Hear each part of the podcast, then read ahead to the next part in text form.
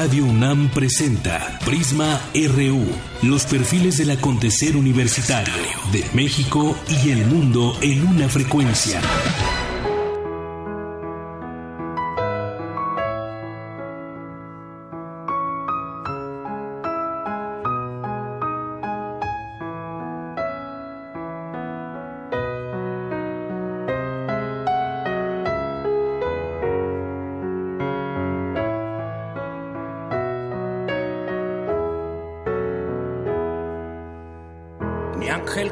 Negras, ni profeta del vicio, ni héroe en las barricadas, ni ocupa ni esquirol, ni rey de los suburbios, ni flor del precipicio, ni cantante de orquesta, ni el Dylan español, ni el abajo firmante, ni vendedor de humo ni juglar del asfalto, ni rojo de salón, ni escondo la pasión, ni la perfumo. Joaquín Sabina, eh, estamos escuchando en este momento Lo Niego Todo, que fue la canción con la que abrió el día de ayer un concierto ahí en el Auditorio Nacional. Y el día de mañana, el día de mañana tendrá otro concierto aquí en la Ciudad de México.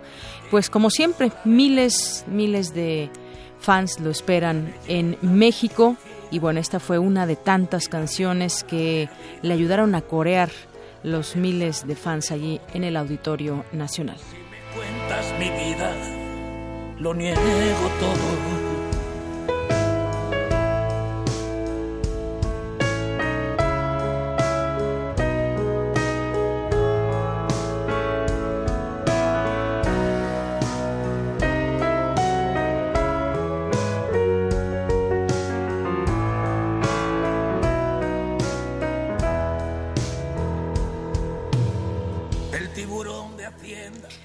Hoy arrancamos así aquí en Prisma RU en este 15 de mayo del año 2017, día festivo para muchos, sobre todo los maestros. Hoy se festeja este día. Felicidades a todos los maestros que nos estén escuchando y pues bueno, en especial a los que nos están poniendo mucha atención desde sus casas.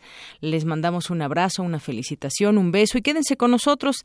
Les tendremos mucha información y entre otras cosas estaremos platicando como todos los días de las notas universitarias y hoy platicaremos con el doctor Lorenzo Martínez, él es investigador del Instituto de Ciencias Físicas de la UNAM. Ya verán de qué platicaremos con él el día de hoy. También estaremos comentando otros temas que tienen que ver con lo que sucedió el fin de semana allá en Guerrero, donde seis periodistas fueron retenidos durante algunos minutos, alrededor de 15, 20 minutos, fueron despojados de sus equipos, de sus teléfonos celulares, de sus equipos de trabajo, de sus carteras, fueron asaltados, en pocas palabras, y es una zona donde ya lo comentaremos con Pablo Pérez, uno de estos periodistas que estuvo allá en esta misión, porque iban a cubrir ellos un tema de desplazados por el, eh, por el asunto del narcotráfico, por el tema de la inseguridad, y se encontraron con bloqueos, no precisamente iban a, cubrir los bloqueos, como se ha dicho en varios medios de comunicación, sino todos los desplazados en algunas zonas que han tenido que salir de sus comunidades porque no hay manera ya de sobrevivir y no hay manera en que se puedan salvar de la inseguridad. Eh, se pudieron dar cuenta también ahí, según relatan, pues de cómo hay policías comunitarias y de cómo pues ahí quien tiene quien manda o quien tiene a su cargo eh, quién pasa, quién no pasa, quién llega y que tienen todo controlado, pues es justamente un tema en donde está metido el narcotráfico. Ya lo platicaremos más adelante. Sin duda interesante va, va a ser conocer el testimonio de este periodista. También estaremos platicando sobre el Día de la Familia, que fue ayer pero el Día Internacional de las Familias, pero en México, en México con el paso de los años y en muchos lugares se ha dado paso a la diversidad en las familias. Vamos a tener una información más adelante sobre el tema. También estaremos platicando con el doctor Pedro Isnardo de la Cruz, él es especialista en seguridad nacional y académico de la Escuela Nacional de Trabajo Social, porque hay varios, varios temas. Entre ellos está el, de la Ley de Seguridad Interior que ya eh, se retomará esta discusión en, el, en, la Cámara de Diputados. Con mayor urgencia debido a este conflicto con los guachicoleros. Pero también platicaremos con él sobre cómo ha aumentado el cobro de piso aquí en la Ciudad de México, sobre todo en algunas delegaciones como la Venustiano Carranza y la delegación Cuauhtémoc. Y también platicaremos de otros temas que tienen que ver con lo internacional. Finalmente, ¿qué pasó con esa amenaza que habría de un ataque cibernético mucho más fuerte que el que se vivió el viernes pasado? También ya lo tendremos aquí más adelante. Y por supuesto, hoy es día lunes de Día de Cartografía RU con Otto Cázares, que nos tendrá también su participación. Y como todos los días, tendremos cultura, deportes e información nacional e internacional. Vamos a arrancar con nuestro resumen informativo. Portada RU.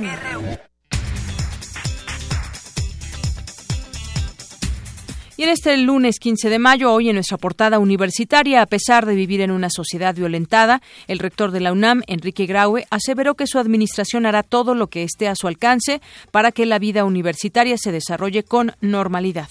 Vivimos una sociedad que se nos ha hecho violenta, indignada y desesperanzada. Y nuestros jóvenes se desenvuelven en este ambiente de inseguridad y de impunidad. Ojalá pudiéramos a todos nuestros estudiantes infundir los valores de libertad, de respeto, de tolerancia, de negación a la violencia, de progreso y de paz. Necesitamos hacerles creer y hacerles sentir que hay que querer a México, que hay que crear un México en justicia y en equidad. La Rectoría hará todo lo que esté a su alcance para que la vida universitaria se desarrolle con normalidad. Pero a los maestros yo les pido que hoy más que nunca procuremos que los estudiantes estén cerca de nosotros y nosotros estar dispuestos para ellos. En más información universitaria, la UNAM le otorgó la medalla y diploma al mérito universitario al doctor Julián Huitrón Fuentevilla por haber cumplido 50 años de servicio dictando cátedra en la Facultad de Derecho. Mañana se realizará la presentación de la serie televisiva 100 años con Juan Rulfo. El primer capítulo se proyectará en el Instituto Cultural Cabañas, ubicado en Guadalajara, Jalisco. Hoy en nuestra portada nacional, maestros de la Coordinadora Nacional de Trabajadores de la Educación, liderados por Enrique Enríquez, secretario general de la sección 9, fueron recibidos en Los Pinos. Demandan la reinstalación de la mesa de negociación para concretar la abrogación de la reforma educativa.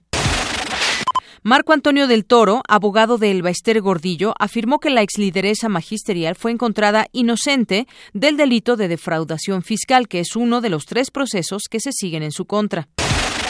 En lo que va de este sexenio, el Sindicato Nacional de Trabajadores de la Educación ha recibido 1.730 millones de pesos por parte de la SEP tras las negociaciones salariales de 2013 a 2016.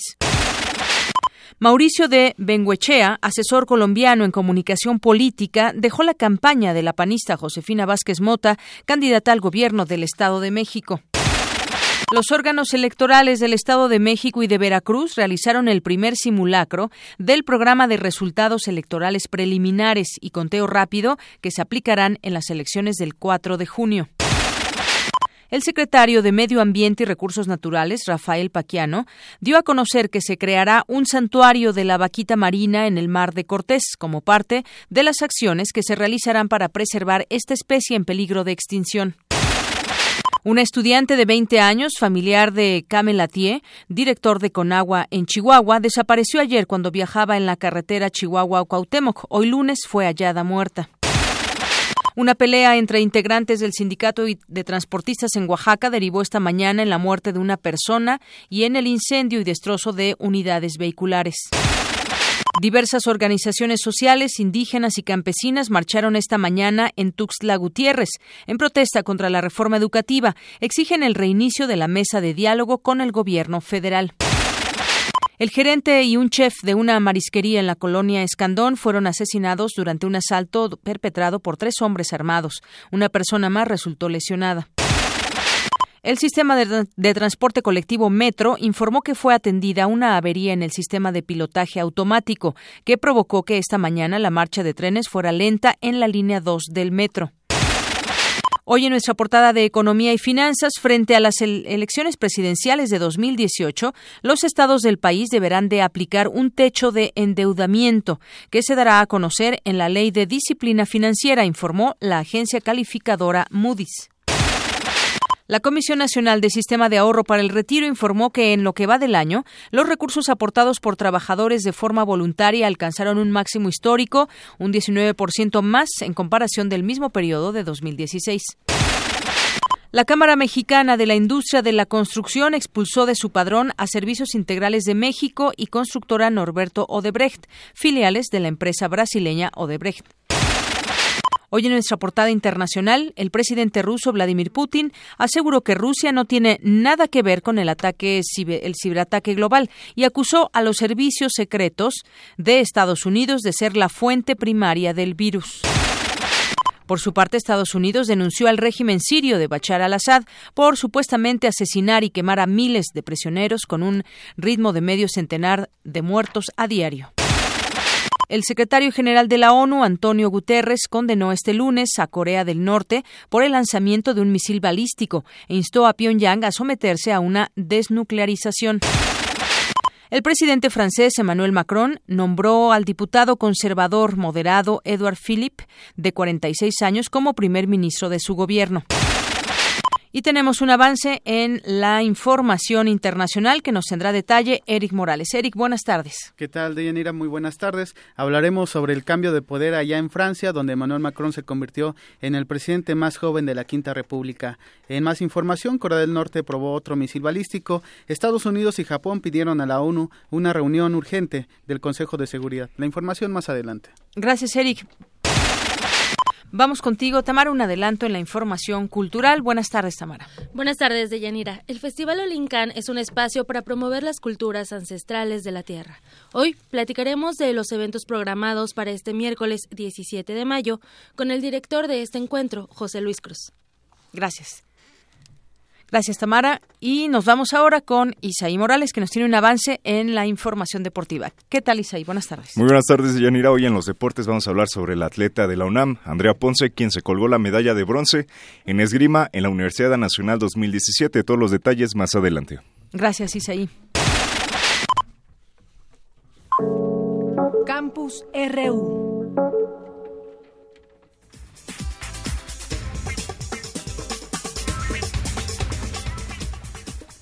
Una con 15 minutos, así arrancamos hoy Prisma RU con este resumen informativo y vamos entrando a algunos temas como el caso de las enfermedades degenerativas que ocasionan que los trasplantes sean requeridos cada vez más en la población mexicana que ha ampliado su esperanza de vida. Mi compañera Dulce García nos tiene la siguiente información. Adelante, Dulce. Deyanira, muy buenas tardes a ti al auditorio de Prisma RU. De acuerdo con datos del Centro Nacional de Trasplantes, al día de hoy existen 21.308 personas que requieren de un órgano. De 2007 a 2015, el 23% de los trasplantes se brindaron a personas entre los 21 y los 30 años en México. Al parecer, cada vez son más los jóvenes que requieren un trasplante, pero como señala el doctor Rubén Arguero Sánchez, jefe del Departamento de Cirugía de la Facultad de Medicina de la UNAM, los avances científicos han permitido que los seres humanos vivan más y son las enfermedades degenerativas las que hacen necesarios los trasplantes. Él nos platica cuáles son los órganos que se pueden trasplantar. El más frecuente es el riñón. Desafortunadamente se requieren muchísimos riñones. La posibilidad de llevar a cabo un trasplante de hígado es muy cierto. El hígado es un órgano que es posible trasplantarlo. El corazón, afortunadamente, y por supuesto también los pulmones, junto con el páncreas en menor número, son susceptibles de trasplantar. Pero claro, hay un, un tejido que es un motivo de trasplante cotidiano, tejido corneal. Y la piel y los huesos y ahora en un futuro no lejano articulaciones. Para el doctor Arguero Sánchez, la edad no es uno de los factores más relevantes para determinar si una persona requiere de un trasplante. Desde niños pueden ser receptores. Antes se tenía el límite de recepción, eran los 45, ahora afortunadamente arriba de los 75 años se puede recibir un riñón, no se puede recibir un corazón.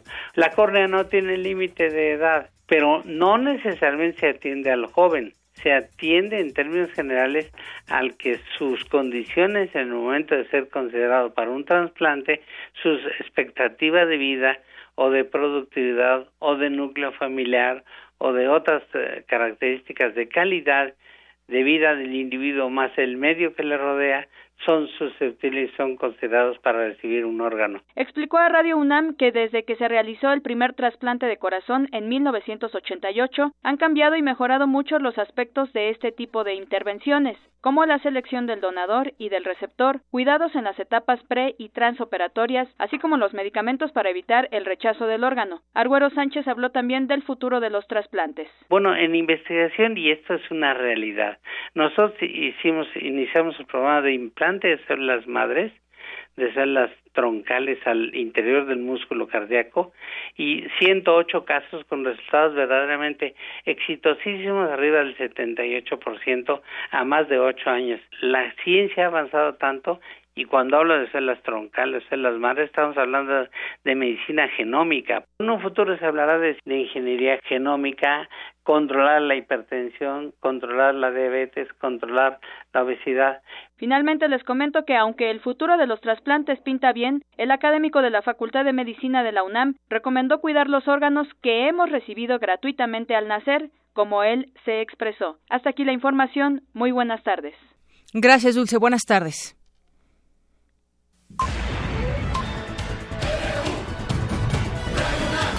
Prisma RU. Con Deyanira Morán. Para nosotros, tu opinión es muy importante. Síguenos en Facebook como Prisma RU. Nacional RU.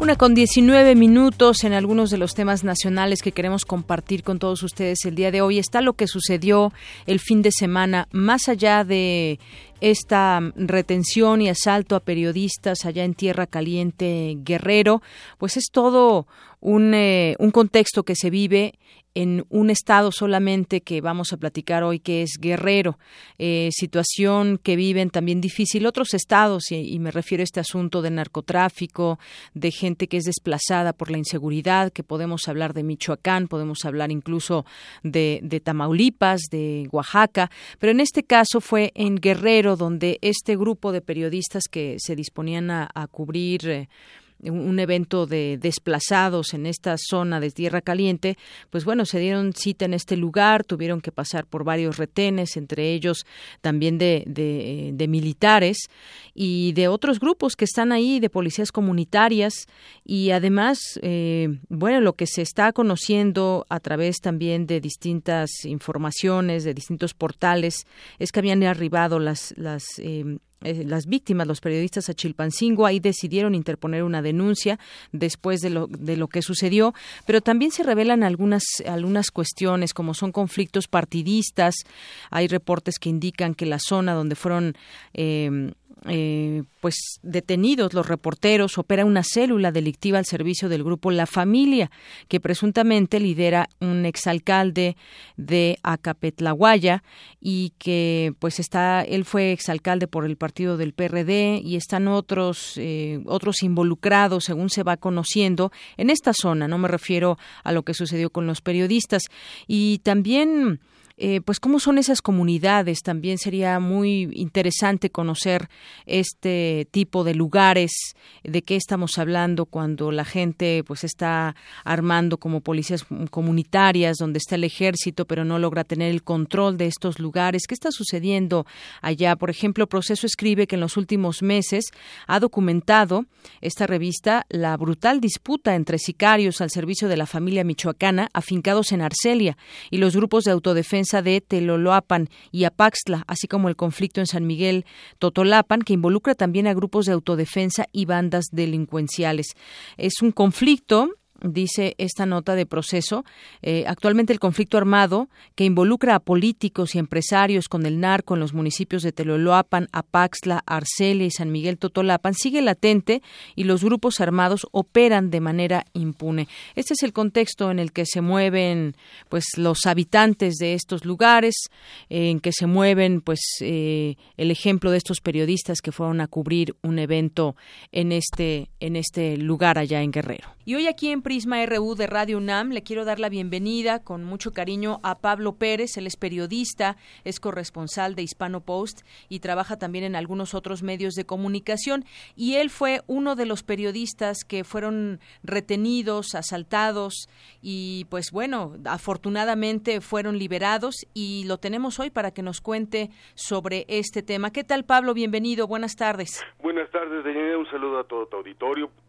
Pues cuéntanos, Pablo, eh, sabemos que en esta zona donde estaban de Guerrero, en esta zona de Tierra Caliente, ustedes iban a cubrir un evento de familias desplazadas, había bloqueos. Cuéntanos cómo fue desde que les asignaron la orden de trabajo hasta el momento en que los liberaron. Sí, bueno, eh, híjoles, básicamente nosotros estábamos al pendiente de los eventos en San Miguel Tepoloapan, donde pues la, la situación ha estado bastante álgida, ¿no? Tenemos un enfrentamiento entre la gente del tequilero, que es un, digamos, derivado de la familia michoacana, y la misma familia michoacana, este, presencia de, pues, bueno, variante de el ejército, de la policía estatal, digo, y eh, las guardias comunitarias. Después de un enfrentamiento fuerte, eh, nosotros tenemos noticia de las condiciones que se están dando en la comunidad y nos interesa, como tú dices, ir a cubrir la, la situación de desplazo, del desplazamiento por violencia, que es eh, pues una de las cosas que apenas estamos a las que apenas estamos poniéndole atención. Entonces queremos visibilizarlo, decidimos, la mayoría de los compañeros que, que, que, que vamos en este pool son gente de Guerrero, medios locales, y este también vamos eh, pues tres compañeros de acá de la Ciudad de México que ya hemos cubierto Guerrero en el pasado. Entonces decidimos hacer este esta cobertura.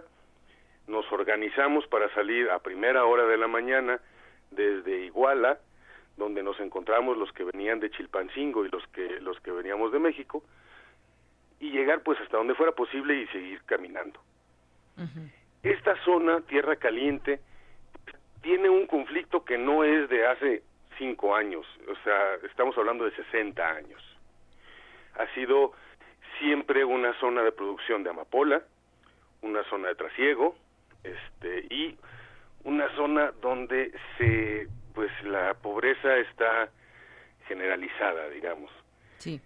El camino después de Iguala, pasando Teloloapan, está, eh, digamos que, controlado por retenes de las policías comunitarias locales y del ejército mexicano.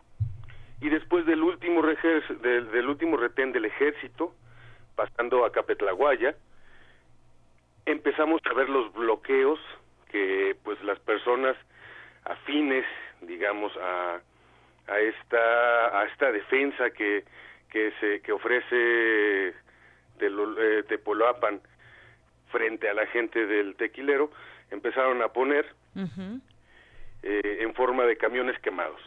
Ustedes comenzaron a ver eso en el trayecto, en la carretera. En el trayecto, sí. Pasamos cinco o seis de estos bloqueos hasta que llegamos a Palos Altos, en donde eh, los transportistas de la región, estas personas que mueven a la gente entre los pueblos en camionetitas blancas, ahí tenían un bloqueo bastante sólido, digamos, eh, con cierto, bueno, pues con coer por, la por coerción de la, de la gente del cártel, ¿no? eh, quiero señalar que en todos estos casos, pasando por los retenes de, de las policías comunitarias, pasando por el ejército y pasando por el bloqueo de los este, transportistas, nosotros no tuvimos ninguna eh, reacción ni violenta este ni ni ni, ni, ni, ni que indicara ningún peligro por parte de, de, los pues de los habitantes locales. Era una cobertura bastante natural, tal vez parezca extraño, este, pero pasar estos bloqueos y estos retenes en las carreteras con los cuales de cierta manera una población o un grupo se siente más protegido es una una cosa muy habitual en nuestro trabajo. Ajá, y retenes militares no, no ubicaron, porque se habla de que después de, del punto donde los interceptaron había un retén militar. Antes y después. Antes y después. Y ahora cuéntanos en ese momento y exactamente en qué, en qué parte de la carretera y de qué manera fueron interceptados ustedes. Bien, nosotros volvemos, salimos de lo que nosotros consideramos el perímetro de los enfrentamientos o de, de peligro, cruzamos el, el, retén, el primer retén, el primer bloqueo en, de los transportistas y ya vamos de regreso hacia Iguala. este, incluso nos detuvimos a comer en algún lugar porque ya era muy tarde, tenemos obviamente estábamos cansados y que teníamos hambre.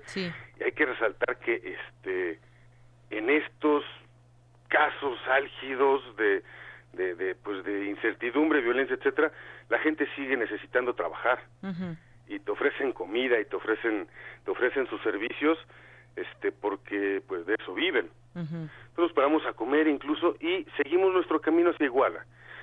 Te hablo de unos tal vez 35 o 40 kilómetros eh, después de haber salido del área de conflicto. Sí. O sea, pasando ya por zonas que nosotros considerábamos seguras. Pues, eh, seguras, el trayecto.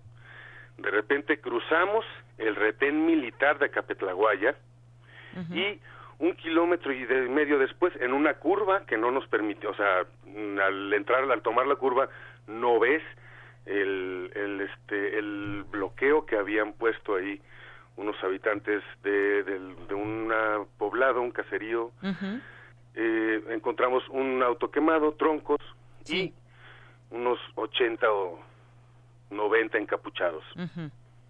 que nos hacen el alto? Nosotros consideramos, eh, en ese momento consideramos que era pues otro filtro normal. Sí. Nos detenemos, como en cualquier filtro nos pregunta quiénes somos, a dónde vamos y qué hacemos, que eso te lo va a preguntar el ejército o las guardias comunitarias o quien sea e inmediatamente que nos hacen el alto nos piden los celulares. Se los entregamos, o sea, pensando que probablemente van a, bueno, pues ni modo, pierdes un celular. Y eh, nos, nos piden que nos bajemos, nos piden las carteras y estamos ya los dos vehículos en los que llevamos detenidos, estamos abajo, se ponen a ver las fotos de un celular de un compañero y como es normal, pues nosotros seguimos noticias y recibimos fotos de noticias de, de, muchas regiones. Entonces encontraron algunas de las fotos de noticias de, creo que de la región costa, en, estamos hablando de detenciones, ejecuciones, y le dicen, ¿por qué tienes estas fotos? Hasta ese momento, eh, nosotros pues pensábamos que era un, una cosa más o menos normal. Ustedes siempre les dijeron que eran periodistas y que habían ido a hacer un trabajo. Claro. ¿Y estos hombres estaban armados? Mira, eh, yo calculo que habré visto tal vez cinco o seis, probamos, probablemente entre los 80 hubiera 20 armas. No estaban armados todos y no estaban, como algunas notas dicen, fuertemente armados.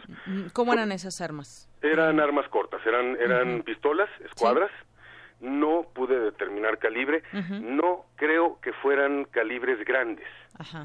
Eh, normalmente eh, uno ve estas armas chicas que son las que los cárteles les dan a los halcones, a los niños. O sea, son pues armas que, que los sicarios, los operativos no quieren usar.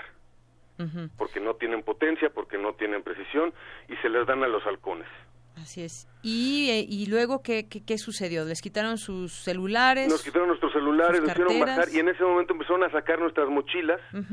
Se dieron cuenta que teníamos equipo y pues todo, había un cabecilla ahí del grupo y dijo, bueno, todo va a ir a la cajuela de este coche. Un un automóvil que estaba ahí estacionado, evidentemente, o bueno, muy probablemente robado también. Sí. Este, empezaron a tener a, guardar nuestros equipos ahí y nosotros tratamos, como es natural, pues de negociar. Recuperar o sea, en ese momento ustedes cayeron en cuenta que estaban siendo ya asaltados, básicamente. Pues sí, un poco un, poco tarde tal vez, pero sí, antes de eso pensamos que era pues otro retén en el camino. Oye, y ya después de todo esto, sé que que pusieron denuncias formales y te lo pregunto porque fue equipo que pues es equipo valioso y es equipo que ustedes tienen para trabajar de manera cotidiana. Ahora, pues bueno, lo que se esperaría es que estas denuncias, eh, pues las investigaciones se lleven a cabo y pudieran regresarle a su equipo. Francamente, se antoja una tarea difícil, dado que, pues justamente cerca de ese lugar hay retenes también militares y parecería que hay zonas que, pues son tierra de nadie. Pablo, ¿qué impresión te, llevas tú de estos pues lugares? Pues yo quisiera corregir, no hay zonas. Yo, yo, yo creo que la tierra caliente es tierra de nadie. Literal. O sea, eh, no hay manera de ejercer un control sobre un territorio tan grande en el cual las vías de acceso son tan fáciles de controlar y al mismo tiempo tan fácil de dejar el control, irse al cerro por unas horas y después volver. Entonces no no hay un control en, en, en la región en general. ¿Cuál es tu, tu digamos, eh, ¿Qué nos puedes compartir sobre no solamente esta labor periodística que llevaron a cabo ese día, sino en general, pues tú como periodista y, que te has eh, adentrado a algunos lugares que son calificados como peligrosos, ¿qué puedes decir a quienes nos están escuchando sobre esta labor? Ay, pues es, es, es las, las visiones de riesgo son, son siempre muy relativas. Finalmente, comentábamos con los compañeros, sobre todo los, los compañeros nacionales, esto nos pudo haber pasado en Tamaulipas, nos pudo haber pasado en Michoacán, sin ningún problema, donde, donde hay muchos territorios que no están bajo el control de, de, realmente nadie, que esto es lo que pasa en Tierra Caliente, que es lo que pasa, este, pues, en la frontera chica, etcétera. Eh, al mismo tiempo, hablábamos de esta situación en la cual el sicario normal, el operativo normal, tiene cierta profesionalización. Normalmente te dice, ¿sabes qué? Aquí no pasas, vete. O te amenazan. Este, el riesgo que, que implicas es si cuentas la noticia. Si, si no entras, no cuentas la noticia.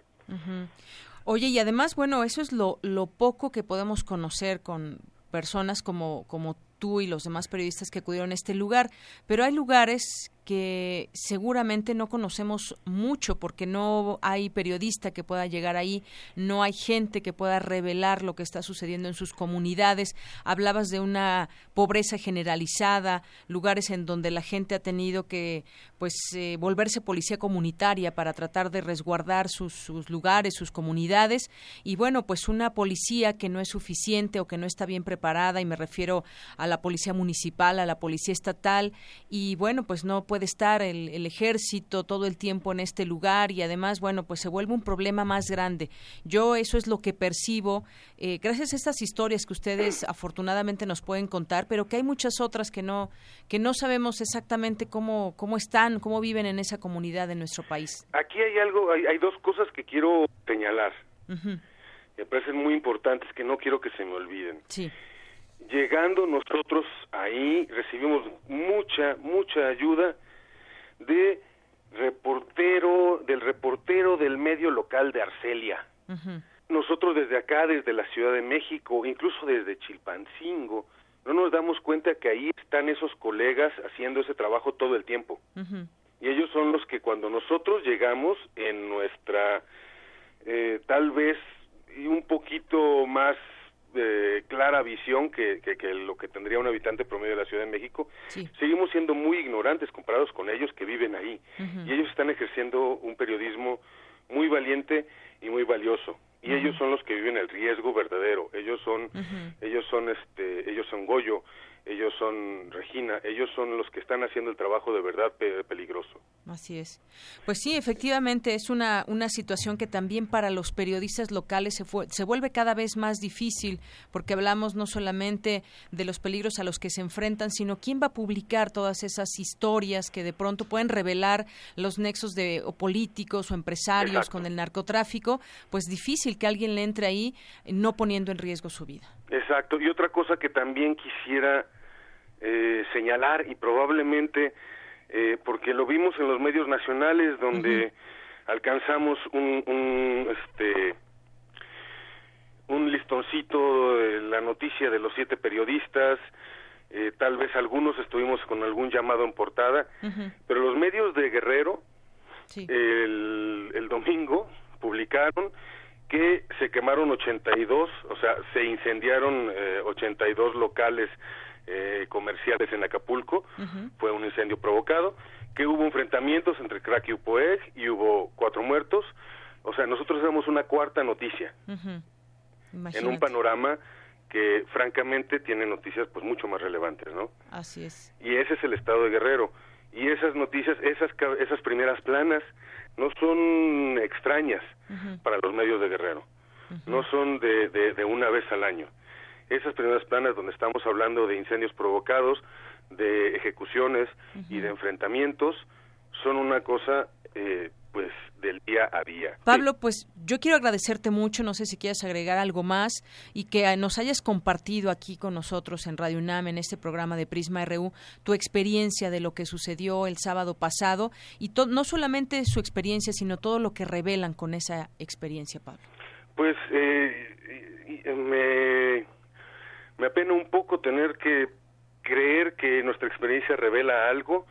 Quisiera que lo que vimos y lo que reporteamos eh, sea fuera más más importante que lo que nos pasó a nosotros.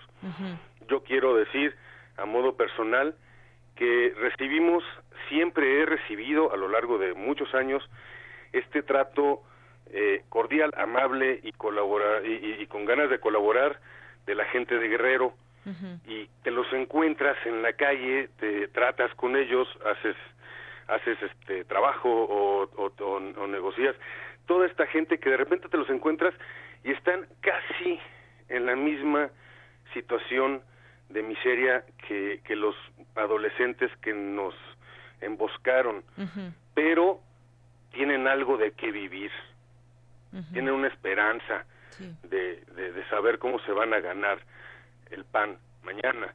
Esta gente este, sigue ahí en medio de en medio de las guerras, en medio de los camiones quemados, este y pero pero los otros, los los que están allá este con una pistola y alimentándose casi exclusivamente de coca.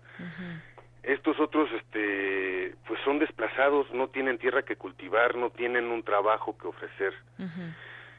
Esa es la situación. Así es, esa es una situación que no debemos estar exentos. Existe en México, aunque no se publique en las primeras planas, existe esta situación en México. Pablo, pues muchísimas gracias de verdad, un abrazo, nuestra solidaridad y gracias por contarnos aquí tu testimonio. Pues muchas gracias, muchas gracias por, por, por darme un, un poco de voz, un, un gran abrazo y un gran saludo a todo tu auditorio. Gracias, Pablo, hasta luego. Prisma RU.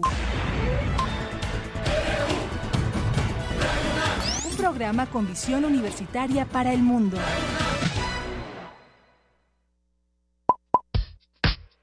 Queremos conocer tu opinión. Síguenos en Twitter como arroba PrismaRU. Queremos escuchar tu voz. Nuestro teléfono en cabina es 55 36 43 39. Continuamos aquí en, Prisma RU. Bueno, pues ahí está el testimonio de, em, de este periodista que estuvo ahí en este lugar de los hechos y que además, como él bien dice, nosotros alcanzamos alguna nota en los medios de comunicación, pero ¿qué sucede con todos los desplazados que hay en esta zona y en otras, en otras del país? Incluso se han revelado los datos a través de encuestas que ha hecho el INEGI de los desplazados por causas diversas. Entre ellas está la inseguridad ¿Cuántas comunidades eh, tendrán ya desplazados? ¿Cuántos desplazados suman?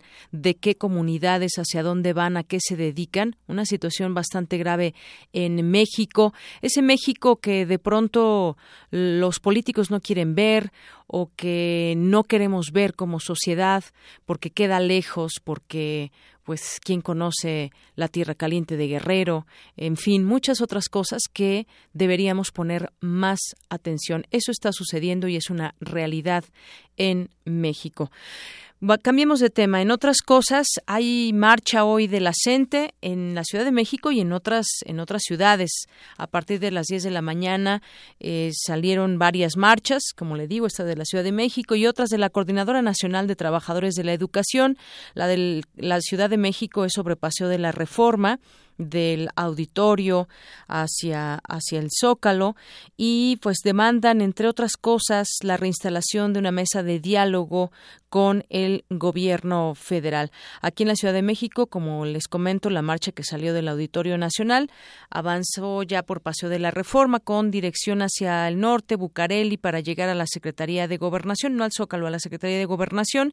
Y pues eh, ahí está esta protesta que sigue latente también en, con respecto a la reforma educativa. Hoy que justamente es el Día del Maestro, se hacen presentes muchos que no están de acuerdo con la reforma educativa. Y más adelante, en nuestra segunda hora, platicaremos de un tema muy interesante, me parece, y muy grave que debe preocuparnos también. Y quienes vivan en estas delegaciones o aquí en la Ciudad de México, pues nos interesaría conocer su opinión. Y se trata del cobro de piso en la Ciudad de México. Ha habido muchos problemas en varios estados por el tema famoso del cobro de piso. ¿Qué es esto? ¿Qué significa? ¿Quiénes son los que cobran a los distintos locales o al comercio que está organizado, el comercio formal? ¿Por qué les piden dinero? ¿A dónde va ese dinero? Ya platicaremos de este tema porque también se ha grabado en la Ciudad de México. Hay una nota que se publica hoy en el Universal interesante que da, pues, de alguna manera detalles de cómo, cómo opera el crimen organizado cuando se trata de hacerse de recursos. Ya lo estaremos platicando con todos ustedes. Pero también está este tema de lo que gasta Petróleos Mexicanos en, en contra de la ordeña y sin embargo sigue creciendo en contra de el robo de combustible. Se gasta aproximadamente 28 mil millones de pesos petróleos mexicanos en materia de seguridad para combatir el robo de combustible, pero las incidencias delictivas en sus instalaciones van en aumento. Dicen algunos expertos que esto no se entendería sin la colaboración desafortunada de, de trabajadores de la propia paraestatal. Desde 2008 a la fecha ha puesto en operación al menos 15 programas de seguridad con un costo que supera los 28.312 millones de pesos, que van desde el uso de drones, aviones y lanchas no tripuladas, vehículos tácticos de reacción rápida, radares eh, Sentinel, un sistema de monitoreo de ductos, la construcción de un centro de inteligencia en la exrefinería 18 de marzo, actualización de las plataformas informáticas y la adquisición de unidades de puesto de mando móviles, así como la construcción de guarniciones militares entre los principales. Es decir, son muchas las actividades o las acciones que se han tomado eh, para eh, con todos estos millones que se han gastado para tratar de detener la ordeña de ductos. Sin embargo, no se ha logrado. Se habla del crimen organizado que realiza una toma de eh, una toma clandestina cada 2.4 kilómetros de la red por donde se transportan hidrocarburos, petrolíferos y petroquímicos, estimada en 17 mil kilómetros y operada por la recién creada filial Pemex Logística. Eh, en 2008, que es este año donde se da la información y de acuerdo a la propia información de Pemex, se registraron 392 tomas clandestinas en 2008. Y en ese año la petrolera alertaba sobre actos vandálicos de los que se han visto objeto los sistemas de transporte, producto a cargo de PEP. Ocho años después, ya la empresa reconoce el incremento en las actividades delictivas con una bitácora de tomas clandestinas que en el primer bimestre de 2017 arrojan casi 29 perforaciones por día en su red de ductos. Como les comentaba, ya empiezan a señalar distintos eh, expertos que sin la colaboración de los propios trabajadores no se podría desafortunadamente lograr esta cantidad de combustible que está siendo robado cada determinado eh, kilómetros y sobre todo pues también se habla de ciertas particularidades no en cualquier momento del día se puede ordeñar un ducto eh, la presión del, del combustible varía con respecto a la hora y esto no lo saben más que los trabajadores cuando se puede eh, hacer esta ordeña y cuándo resulta ser más peligroso. Todos estos detalles los están desafortunadamente dando también trabajadores de por la propia Pemex. Así que, pues mucho tendrán que hacer también al interior de la propia de la propia empresa. Y bueno, pues en otras en otras cosas también con respecto a varios temas hablábamos de esta marcha de la CENTE y hoy se destaca una nota de eh, cuánto da la Secretaría de Educación Pública al CENTE, al sindicato, no a la coordinadora, al Sindicato Nacional de Trabajadores de la Educación, que son 730 millones. ¿Y en qué los usan? Bueno, pues esta cantidad de estos 580 eh, millones, de esa cantidad de 730, fueron para las acciones de previsión social, fomento cultural y al ahorro, capacitación y actualización del magisterio, 650 millones de pesos para las acciones de difusión sobre los beneficios y compromisos de la reforma educativa, es decir, están también gastando mucho dinero en estas acciones de difundir los beneficios, tratar de convencer a los maestros, sobre todo los que no se han mostrado a favor de esta reforma educativa, esta reforma educativa y también la Ley General del Servicio Profesional Docente, para lo cual el sindicato realizó diversos spots, activó un portal de Internet y en 2016 recibió otros 500 millones de pesos para el fortalecimiento del Programa Nacional de Apoyo a la Reforma Educativa. Así que se han implementado, se han destinado muchos millones de pesos a tratar de, eh, de informar a todo el gremio sobre los beneficios de la reforma educativa. Pero como les decía, no podemos cerrarnos de ojos y no ver toda esa realidad que también circunda en varios estados de la República Mexicana, como el caso de Chiapas, el caso de Oaxaca, que recientemente se han reunido con el gobernador y que han llegado a ciertos acuerdos, pero está latente este movimiento también de la Coordinadora Nacional de Trabajadores de la Educación. Una con 48 minutos. Y bueno, hay, siguen las campañas el Estado de México. Hay señalamientos que si Delfina Gómez está apoyada por el Bester Gordillo, Morena pide indagar un botín del PRI en Nesa, donde se ubicaron millones de pesos y bueno, pues las, los señalamientos que están a la orden del día. Sin embargo, lo que sigue latente es la inseguridad, que es el principal problema a atacar por parte eh, bueno, por, para señalar sus eh, planes contra la delincuencia por parte de los candidatos y quien resulte ganador pues tendrá en sus manos este que yo creo que es la principal demanda en los eh, en los ciudadanos en los mexiquenses que habitan en todos los municipios del Estado de México cada uno con sus particularidades pero el primer el principal problema del Estado de México es ese la inseguridad. Coinciden en señalar los propios candidatos de los partidos y, y la independiente que también está luchando por la gubernatura. Y bueno, pues también em, coinciden estos candidatos, eh, mientras que también Alfredo del Mazo, del PRI, señaló que es la pobreza para Delfina Gómez de Morena la corrupción. Esto es una encuesta que realizó académicos, realizaron académicos y estudiantes de la UNAM que impulsan la iniciativa Voto Informado 2017. Han hecho varias preguntas a los candidatos, las cuales han tenido respuesta por parte de ellos.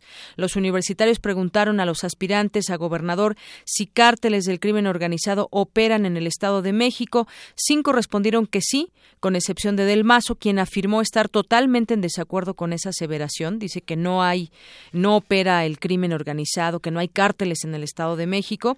En materia de inseguridad, el cuestionario de la UNAM preguntó a los candidatos qué acción pondría énfasis para mejorar la seguridad pública.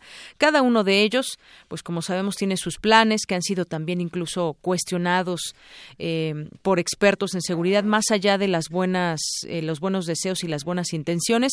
Realmente cómo se llega al Estado de México para poner orden en materia de seguridad. Y me refiero a orden en el transporte público, donde todos los días están asaltando a muchas personas, los despojan de sus pertenencias, teléfonos, dinero, lo que traigan. El tema de los feminicidios, el ataque directamente a mujeres en algunos municipios específicamente, entre otros. Ese es pues los principales problemas que se ubican tendrán que llegar con acciones contundentes, si no, seguirán pasando como hemos visto los sexenios y la situación en ese sentido no cambia. Una con 51 minutos. Prisma RU.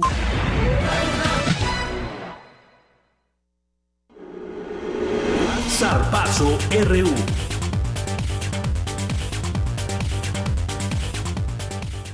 Bueno, nos vamos ahora a otras mejores noticias en los deportes. Isaí, buenas tardes. Muy buenas tardes, Deyanira. Y bueno, excelentes noticias tenemos en el ámbito universitario. Como lo comentábamos en el, en el avance, la atleta universitaria Andrea Ponce Portocarrero se colgó la medalla de bronce en esgrima en la modalidad de espada femenil en la Universidad Nacional 2017. Este luego, esto luego de vencer a la esgrimista María Reyes del Centro de Estudios Universitarios con marcador de 15-10. Y a pesar de que esta Andrea es buena para el esgrima, pues lo suyo, lo suyo es el pentatlón, el pentatlón moderno, que hay que recordar que el esgrima es parte, es una disciplina del pentatlón y actualmente es una de las cuatro seleccionadas nacionales de esta disciplina y bueno, se prepara para los próximos Juegos Centroamericanos. Ángela Angélica Larios, presidenta de la Asociación de Esgrima del UNAM, destacó la actuación de Andrea y señaló la importancia de cosechar medallas. Bueno, y pasando a más información, en esta ocasión del fútbol mexicano ya quedaron definidas las semifinales del Clausura 2017. Cholos, quien ganó a Morelia 2-1, se enfrentará a Tigres, quien goleó en el global 6-1 a Monterrey. Miguel Herrera, técnico del cuadro fronterizo, señaló que Tigres es favorito ante Cholos. Escuchemos. Este es el equipo que mejor jugó la liga, las dos últimas ligas. Entonces tenemos que hacerlo bien para, para hacer una buena liguilla, ¿no? Y sí, estamos listos. La verdad es que es un gran, gran rival. Es el campeón, es el equipo que está obviamente con todos los momios para ser campeón otra vez, pero bueno, nosotros vamos con toda la idea de, de tirar esos momios abajo, ¿no?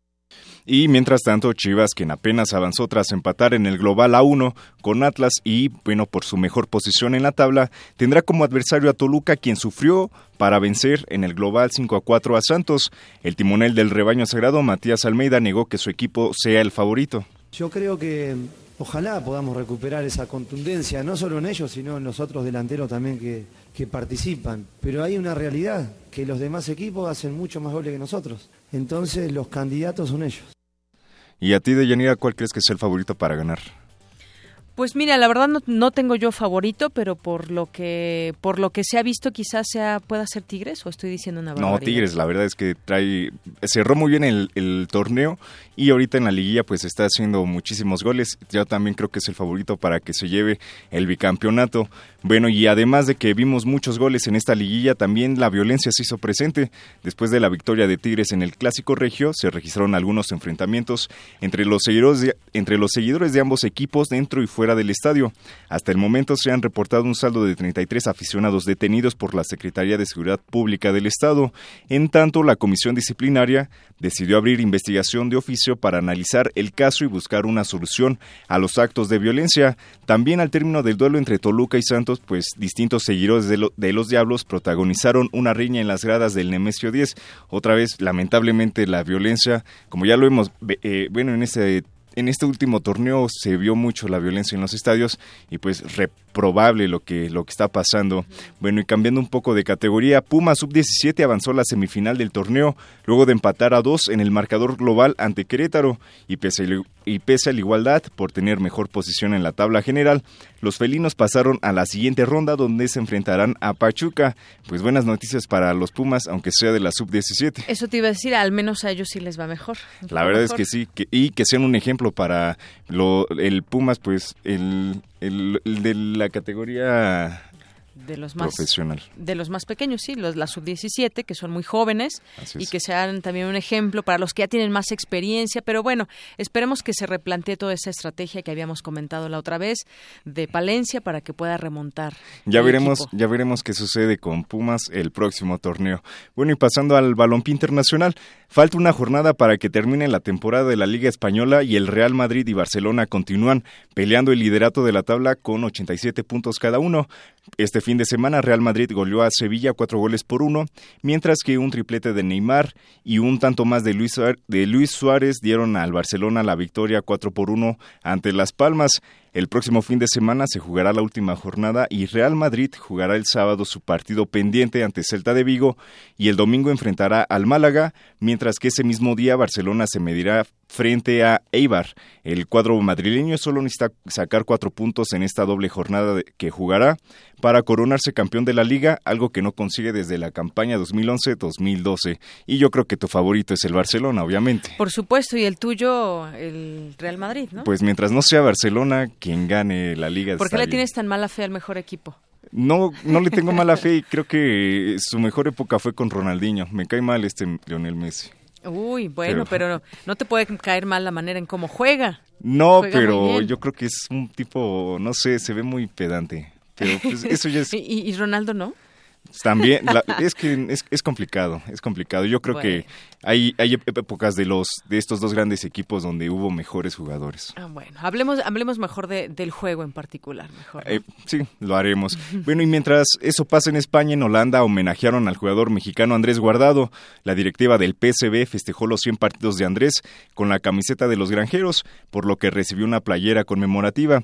Esta no es la primera vez que reconocen a Guardado. Recordemos que hace dos años los aficionados realizaron un mosaico con los colores de la bandera de México y con corearon su nombre, pues bien merecido se lo tiene Andrés, Andrés Guardado, que pues le ha echado muchas ganas en el fútbol europeo, que no es nada fácil brillar allá. Así es, bueno, pues ahí está este reconocimiento para el mexicano.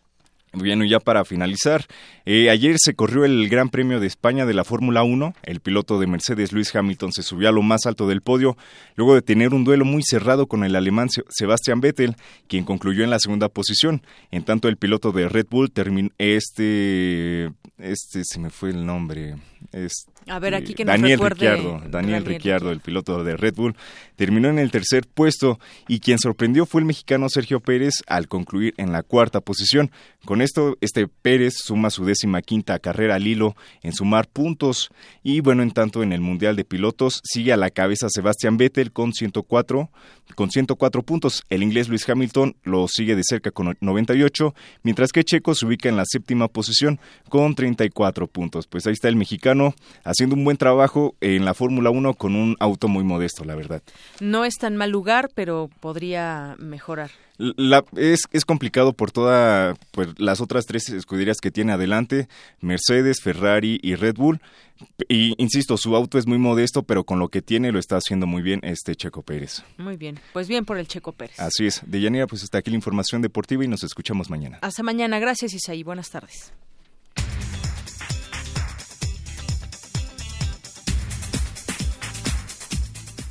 Y nos vamos ahora a un resumen de la primera hora de Prisma RU con Ruth Salazar. ¿Qué tal, Ruth? Buenas tardes. ¿Qué tal, Leyanira? Buenas tardes. Este es el resumen. En la primera hora de Prisma RU hablamos con el fotoperiodista Pablo Pérez, quien nos dio su testimonio sobre el robo de equipo que sufrieron siete periodistas por parte del cártel de la familia en una carretera de la Tierra Caliente de Guerrero mientras documentaban el fenómeno, de los desplazamientos. Decidimos, la mayoría de los compañeros que vamos en este pool son gente de Guerrero, medios locales y también vamos eh, pues tres compañeros de acá de la Ciudad de México que ya hemos cubierto Guerrero en el pasado. Esta zona, Tierra Caliente, tiene un conflicto que no es de hace cinco años, o sea, estamos hablando de 60 años. Ha sido siempre una zona de producción de amapola, una zona de trasiego y una zona donde se pues la pobreza está generalizada, digamos. Y en Culiacán, Sinaloa, hace unos minutos fue asesinado el periodista del medio Río 12, Javier Valdés Cárdenas. Quédense con nosotros. En la segunda hora de Prisma RU hablaremos con el doctor Pedro Isnardo de la Cruz, especialista en seguridad nacional, sobre la ley de seguridad interior que se discutirá en la Cámara de Diputados frente a la crisis de los guachicoleros. Hasta aquí el resumen de Yanira. Buenas tardes. Gracias, Ruth. Muy buenas tardes. Que además, bueno, viene muy feliz porque ayer se fue a cantar con Joaquín Sabina. Vamos a hacer una pausa y regresamos. Universidad Nacional Autónoma de México. La Universidad de la Nación.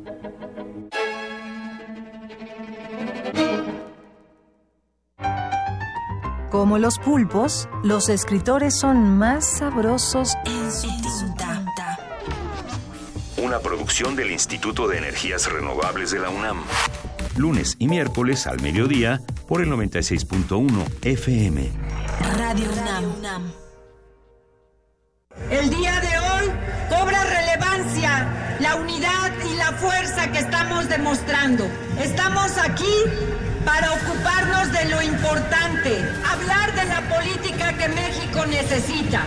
El único partido que puede cambiar el rumbo de este país se llama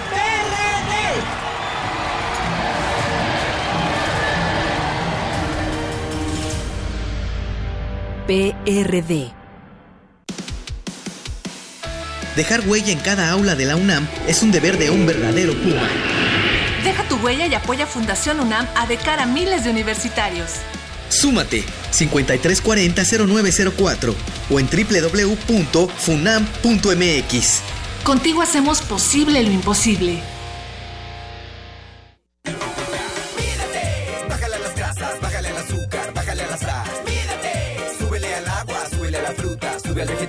Cuando vayas a comer, fíjate que tus alimentos no tengan grasa en exceso. Prefiere los preparados a la plancha o hervidos en vez de fritos. Bájale al azúcar, bájale a la sal. Mídete, súbele al agua, súbele a la fruta, sube al vegetal.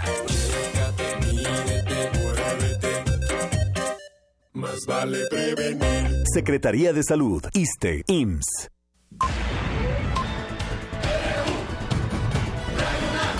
Prisma RU.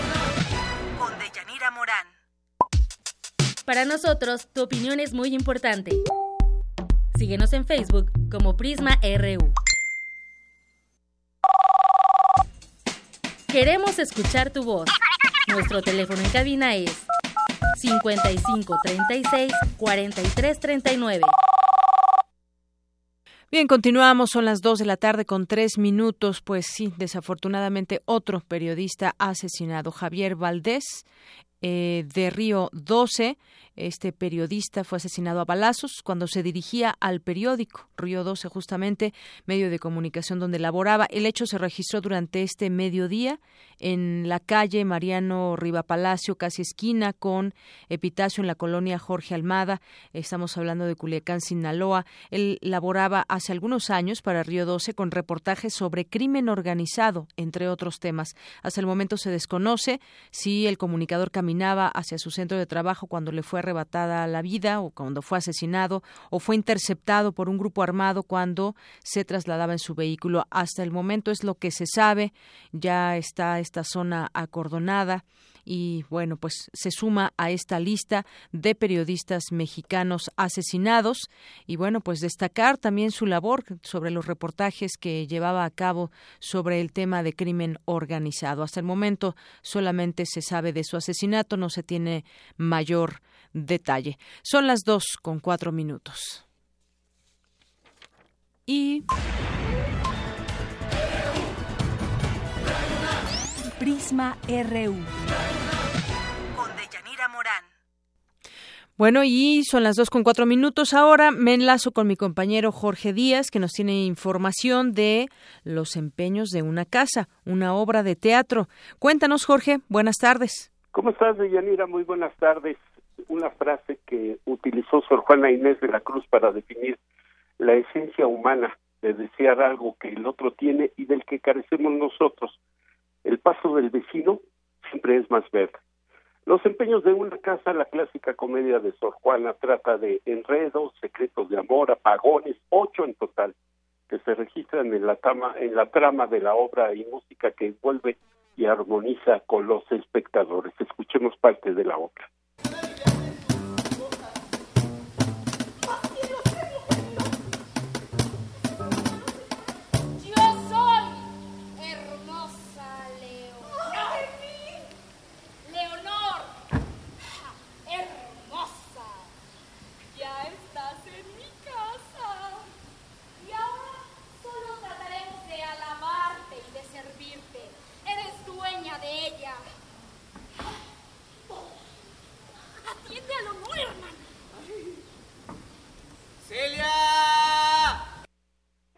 La adaptación y dirección de Álvaro Cerviño, la trama se desarrolla, como su autora lo define, en una casona por, con pasillos interminables, jardines escondidos e infinidad de recámaras donde pasa de todo, encuentros y desencuentros. Seis estupendos actores que en ocasiones cada uno de ellos de Yanira llega a interpretar hasta 15 personajes y que además tocan diversos instrumentos como el acordeón, la flauta dulce, tamborcillos que ya eran tocados en 1650 y música de la época que utiliza en no menos de una oportunidad canciones del grupo contemporáneo de Eagles aderezado con un bailable de guapango de la Huasteca mexicana. El director resume lo que sucede con el protagonista de la puesta en escena y que es, lejos de ser o de, de ser un ser humano, la casa donde se lleva a cabo. Escuchen. Es una comedia de enredos, así de fácil. Son dos triángulos amorosos que se empiezan a complicar y a complicar hasta que se convierte en un polígono amoroso. Los domingos a las 11 de la mañana en la llamada Plaza de Juan y Juana, una obra para todas las edades, se puede atender con la garantía de, de que habrá risas, mover el pie para llevar el ritmo de la música, incertidumbre y temor de lo que sucederá si se descubre a la esposa de uno con el hombre de otra y que provoca también un encuentro amoroso de una criada con el ayudante de don Juan que busca los amores de la dueña de la casona. El amor es otro de los protagonistas solo superado por la casa según explica Álvaro Cerviño. Vamos a ver. Todas las facetas del amor, el amor no correspondido, el amor correspondido, el amor anhelado pero inalcanzable, los celos, la traición, el, eh, el querer a alguien que no te quiere, el no querer a alguien que te quiere, realmente eh, cubre todos los aspectos del amor.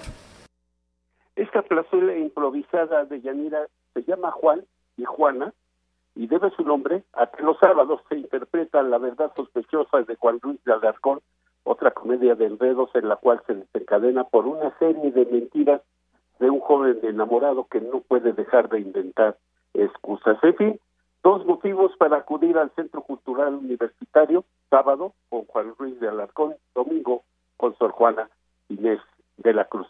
Lo que pasa allá en el Centro Cultural Universitario cada fin de semana de Yanira. Muy bien, pues como siempre, grandes actividades y buenas propuestas. Gracias, Jorge. A ti, gracias. Buenas tardes. Y bueno, pues ahora nos vamos, ya tenemos en la línea telefónica, como les habíamos comentado al arranque de esta emisión, al doctor Lorenzo Martínez, él es investigador del Instituto de Ciencias Físicas de la UNAM. ¿Qué tal, doctor? Bienvenido, buenas tardes. Eh, muy buenas tardes, Anida. Doctor, pues yo quisiera que nos platique sobre pues el Laboratorio Nacional de Materias Primas, Metalurgia y eh, Aleaciones Estratégicas basadas en tierras raras, orientadas a fortalecer sectores energéticos como transporte y comunicaciones. Y bueno, pues esto que viene desde el Instituto de Ciencias Físicas. Pónganos en contexto, explíquenos de qué se trata, doctor. Eh, bien, muchas gracias. Eh, pues el tema viene de una, una propuesta que hizo el Instituto de Ciencias Físicas en consorcio con eh, el Instituto Potosino de Investigación Científica y Tecnológica, con la Universidad Autónoma del Estado de Morelos, con la Universidad Autónoma del Carmen y el Instituto Tecnológico de Jaquini para, eh, mediante este consorcio, eh, constituir un laboratorio nacional dedicado a la, al desarrollo tecnológico, a la innovación en el campo de las tierras raras, que eh, lo, eh, lo, lo ha financiado, lo está financiando el fondo eh, con así tener sustentabilidad eh, energética.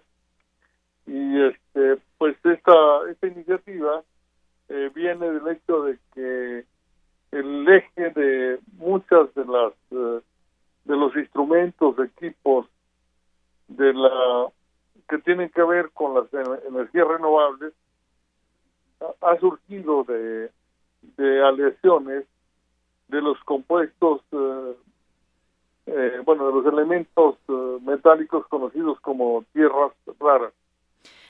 Así es. Eh, estas tierras raras que eh, pues tienen distintas propiedades. Platíquenos un poco de qué, qué son, cómo se pueden explicar estas tierras raras.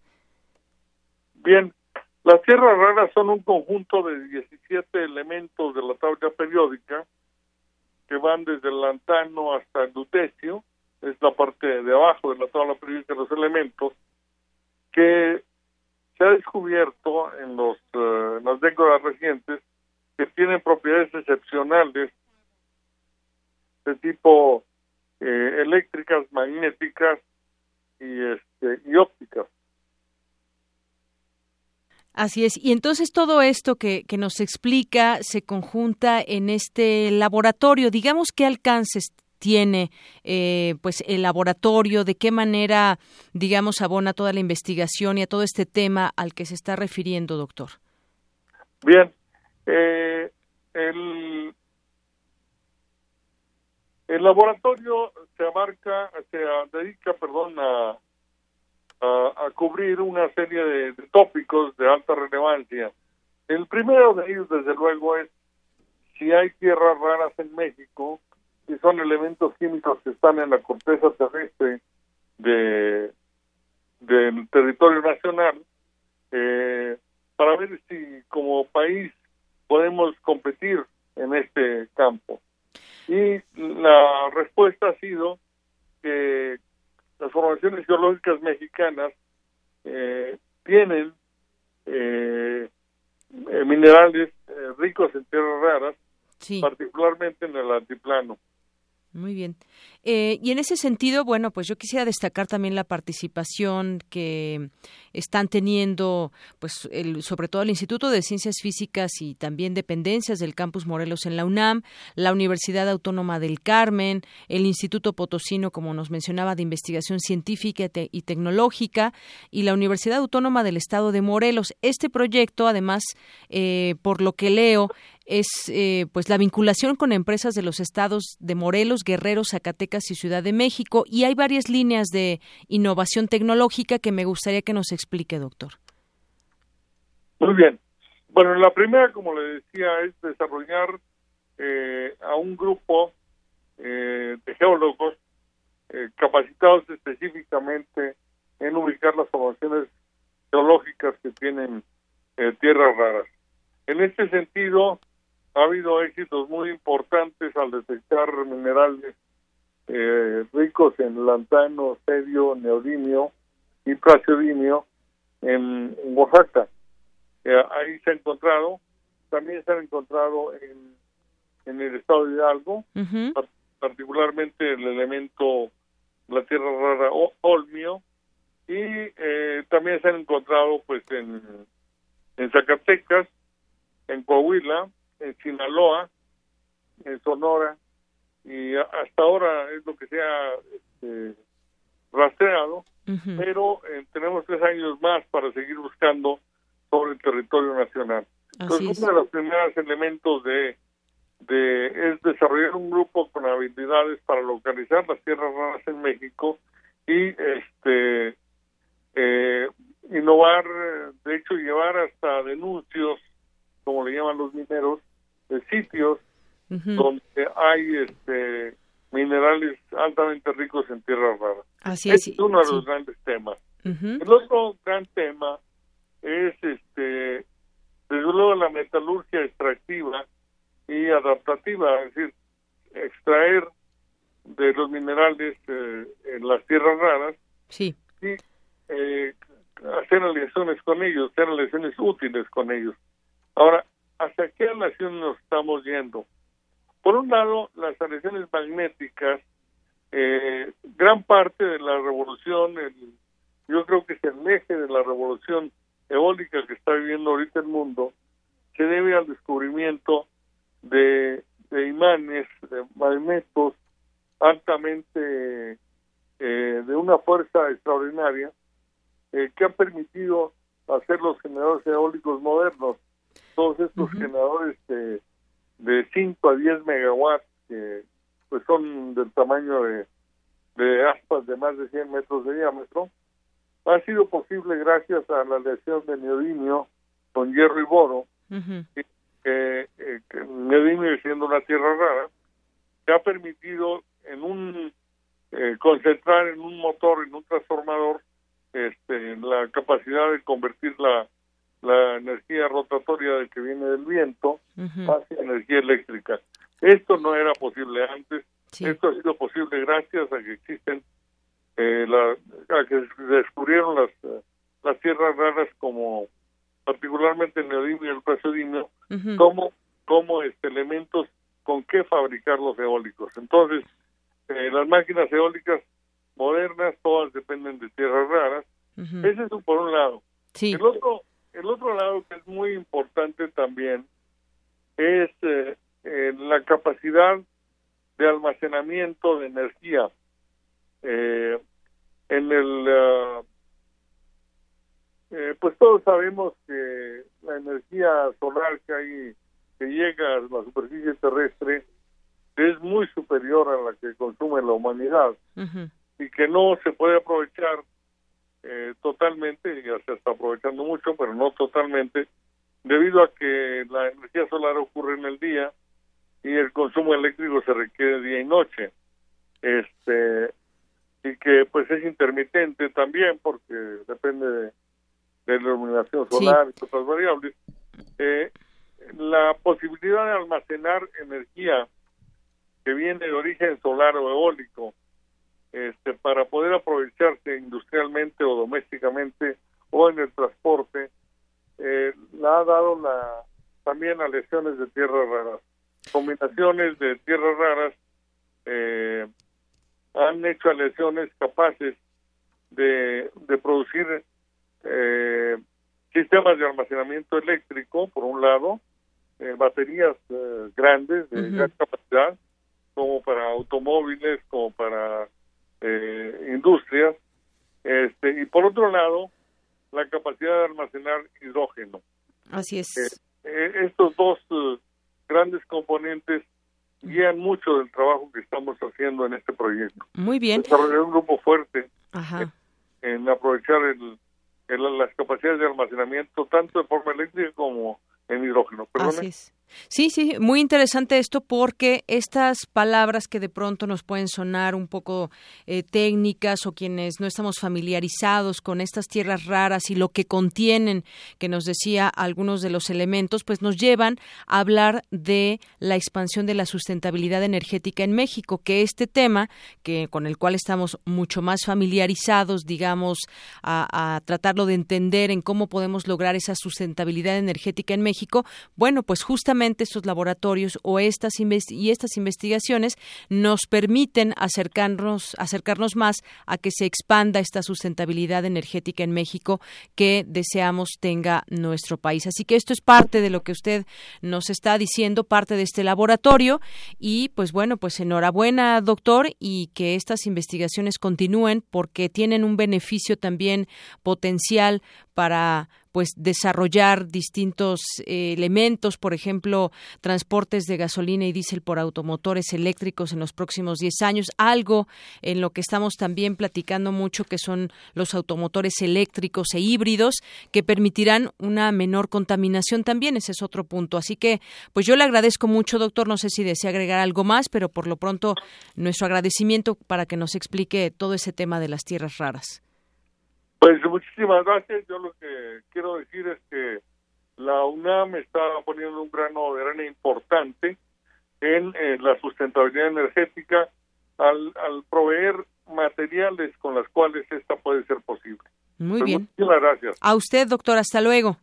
Hasta luego. Buenas tardes. El doctor Lorenzo Martínez es investigador del Instituto de Ciencias Físicas de la UNAM. Bueno, pues parte de lo que se dedican los investigadores y cuando ya se tiene un avance de estos eh, de estas investigaciones o de estos laboratorios como el que están llevando a cabo, podemos darle a conocer a todos ustedes, pues para qué sirven justamente esas investigaciones y cómo abonan en los temas de nuestro país.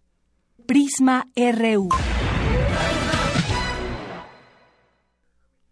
Bien, y continuamos ahora con otro tema. Vamos con mi compañera Ruth Salazar, que nos preparó esta información sobre las familias. Ayer fue el Día Internacional y como sabemos en México, pues hay familias diversas con el paso del tiempo. Pues la familia tradicional ha, ha ido cambiando con el paso del tiempo y tenemos ahora un abanico de familias todas respetables y todas parte de nuestra sociedad. Adelante, Ruth. ¿Qué tal, Leyanira? Buenas tardes. La sociedad mexicana es diversa y por lo mismo la familia no debe encasillarse en un modelo orientado a la reproducción o perpetuar la desigualdad y el sometimiento, consideró Carlos Belty Chains, especialista del Instituto de Investigaciones Sociales de la UNAM.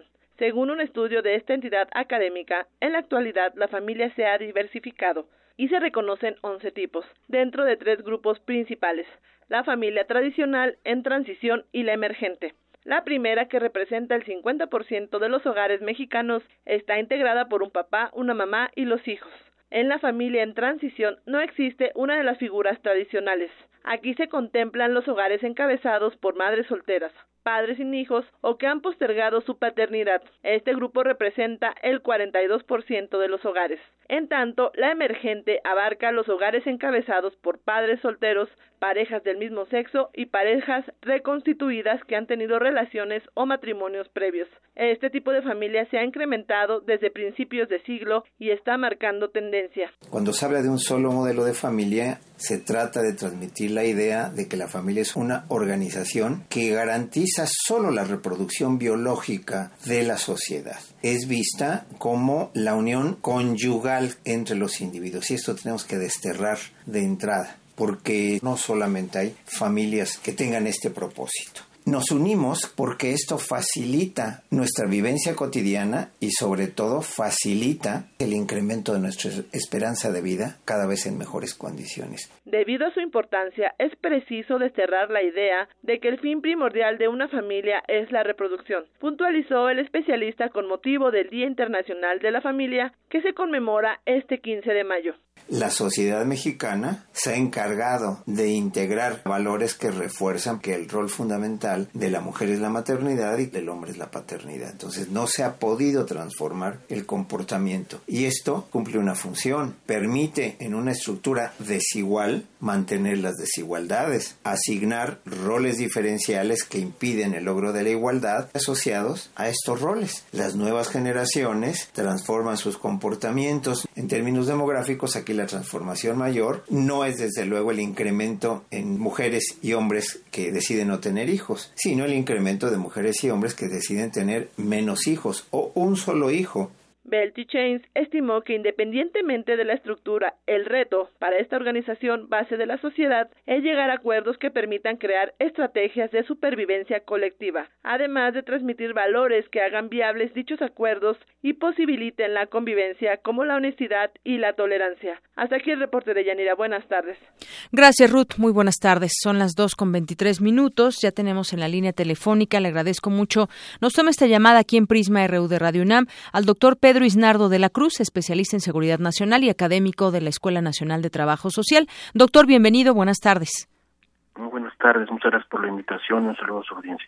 Gracias, doctor. Pues en primer lugar, el tema de la Ley de Seguridad Interior, que ya de nueva cuenta pues estará discutiéndose ahora que se dio a conocer toda esta información última de los enfrentamientos allá en Puebla entre guachicoleros y entre el ejército mexicano, pues muchos aludían a que no se ha discutido lo suficiente entre los diputados para aprobar una ley de seguridad interior y bueno, por otra parte, pues está el tema de cómo debe actuar la autoridad en ese lugar. Muchos dijeron, eh, se pusieron el saco de defender al ejército eh, y en este sentido no es defender ni a uno ni a otro, sino simplemente que se actúe conforme a la ley.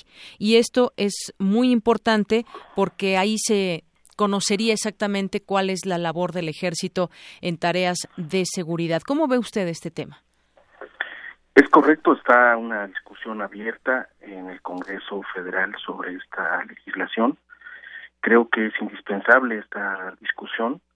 Sin embargo, creo que el nivel de complejidad del problema de seguridad pública y seguridad nacional en México es cada vez mayor, no solamente por el asunto del robo eh, de gasolina que ha tenido un episodio pues delicado en Puebla con eh, este fenómeno ya arraigándose en varias entidades del país de los guachicoleros, sino también eh, por el hecho de que el nivel de responsabilidad de las Fuerzas Armadas eh, y de la propia Marina eh, en estos despliegues, en esta interlocución que tienen con embates con el narcotráfico, con organizaciones criminales, en principio, asociadas a esta actividad delictiva, pues supone, eh, por un lado, la necesidad de garantizar el Estado mexicano la protección de los derechos humanos a los militares y a los marinos, y por otro lado, eh, supone la necesidad de una reestructuración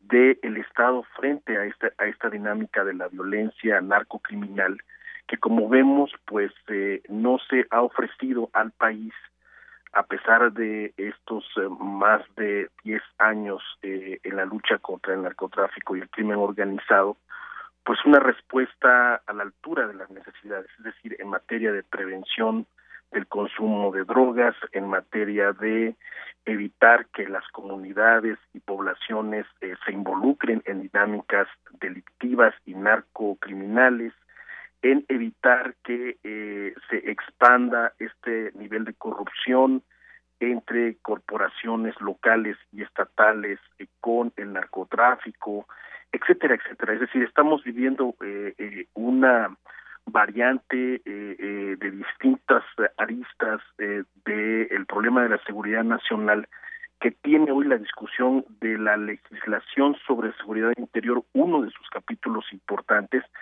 pero donde eh, el Estado no muestra soluciones claves. Por ejemplo, la discusión sobre la legalización de la marihuana en nuestro país, que debe darse, a mi juicio, el tipo de capacidad de eh, y, responsabilidad que deben tener los gobiernos de los estados, el calendario de formación y profesionalización de nuevos policías y fuerzas locales que ayude a responder a esta situación y evitar una militarización más acentuada y un nivel de mayor eh, connivencia entre las fuerzas federales, llámese las policías y el ejército y la marina con el narcotráfico, etcétera, etcétera. Entonces, no es necesariamente la solución, pero es muy importante que se legisle, insisto, para eh, solventar con, con, garantías de derechos humanos a las fuerzas implicadas y dos, para eh, lograr que se establezcan nuevas metas institucionales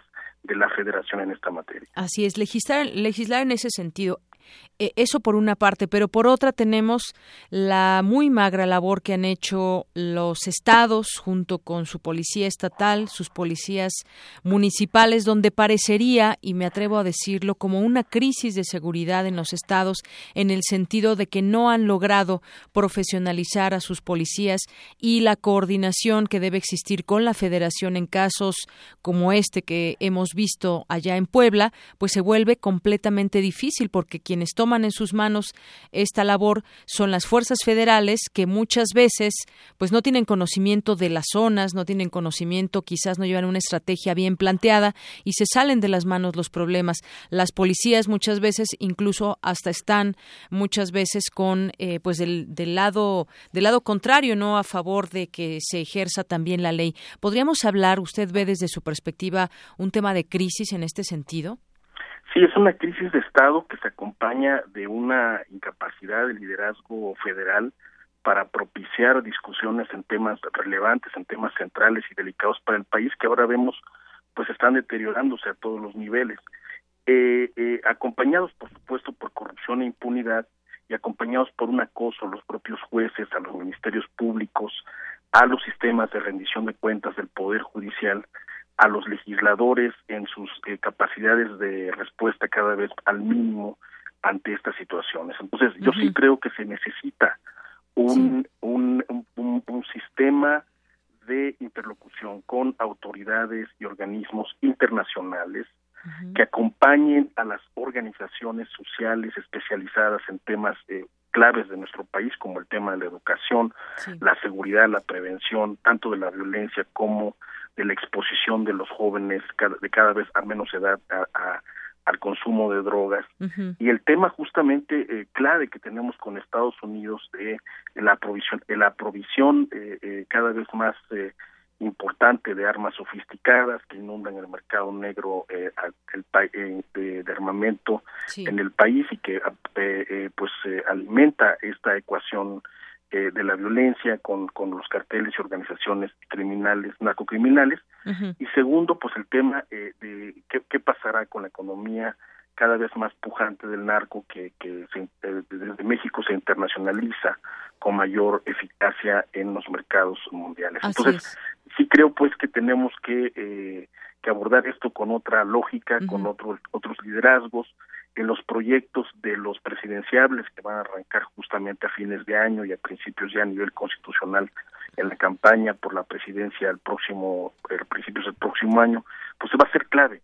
Qué, qué, qué ofrecen para el país, qué capacidad tienen las propias organizaciones, organismos internacionales, de exigirles Sí. un proyecto a la altura de la complejidad de los problemas que está viviendo nuestro México. Exacto, pues un, un largo, se antoja un largo camino, desafortunadamente, un, un, camino largo y sinuoso, diría yo, pero por otra está, y, y vámonos a, a, algunos temas específicos, como en el caso de la Ciudad de México, doctor, hablando de la seguridad nacional, ¿qué se ha sucedido en la Ciudad de México? Hoy se revelan datos, eh, digamos, no sé si decirlo alarmantes o preocupantes aquí en la Ciudad de México, que tiene que ver con que las autoridades saben, pero pues no no se hace lo suficiente o no se puede hacer lo su suficiente con respecto al tema del cobro de piso en la Ciudad de México. Ya hemos visto algunas muertes que han tenido relación con ello en una plaza conocida como Meave, en otro lugar que es el mercado de Sonora. Ya los eh, criminales o la gente que está ligada al tema de las drogas, por ejemplo, ya lleva a cabo un cobro de piso sin más ni menos en algunas zonas de la Ciudad de México. Se destacan Venustiano Carranza, se destaca la delegación Cuauhtémoc, donde los comerciantes de mercados de, la, de estas delegaciones les temen a esos cobradores de piso y los mantienen, los mantienen, pues les pagan entre dos mil y cinco mil pesos por este llamado derecho de piso, algo que se le está saliendo de las manos a la Ciudad de México. ¿Cómo ve usted este tema, doctor? Sí, eh, eh, yo creo que eh, tenemos, insisto, dentro de este árbol de crisis que acompaña al Estado mexicano, tenemos eh, en el caso de la ciudad, pues eh, cada vez con mayor, eh, pues yo diría, evidencia documentada, que la capacidad de respuesta de autoridades federales y autoridades de la ciudad ante ciertos problemas pues se ve mermada. El caso de eh, justamente la extorsión, eh, que es una especie ya de una industria del despojo legitimada por las propias autoridades, eh, es cada vez más frontal. Justo este este eh, artículo, este reportaje, mejor dicho, del Universal que usted refiere, sí, pues nos da cuenta de esta capacidad de organizaciones eh, delictivas de justo, eh, yo diría, de expandir eh, el, el, el, lado violento, letal, frontal, eh, lesivo al patrimonio ajeno de, eh, yo diría, eh, familias completas.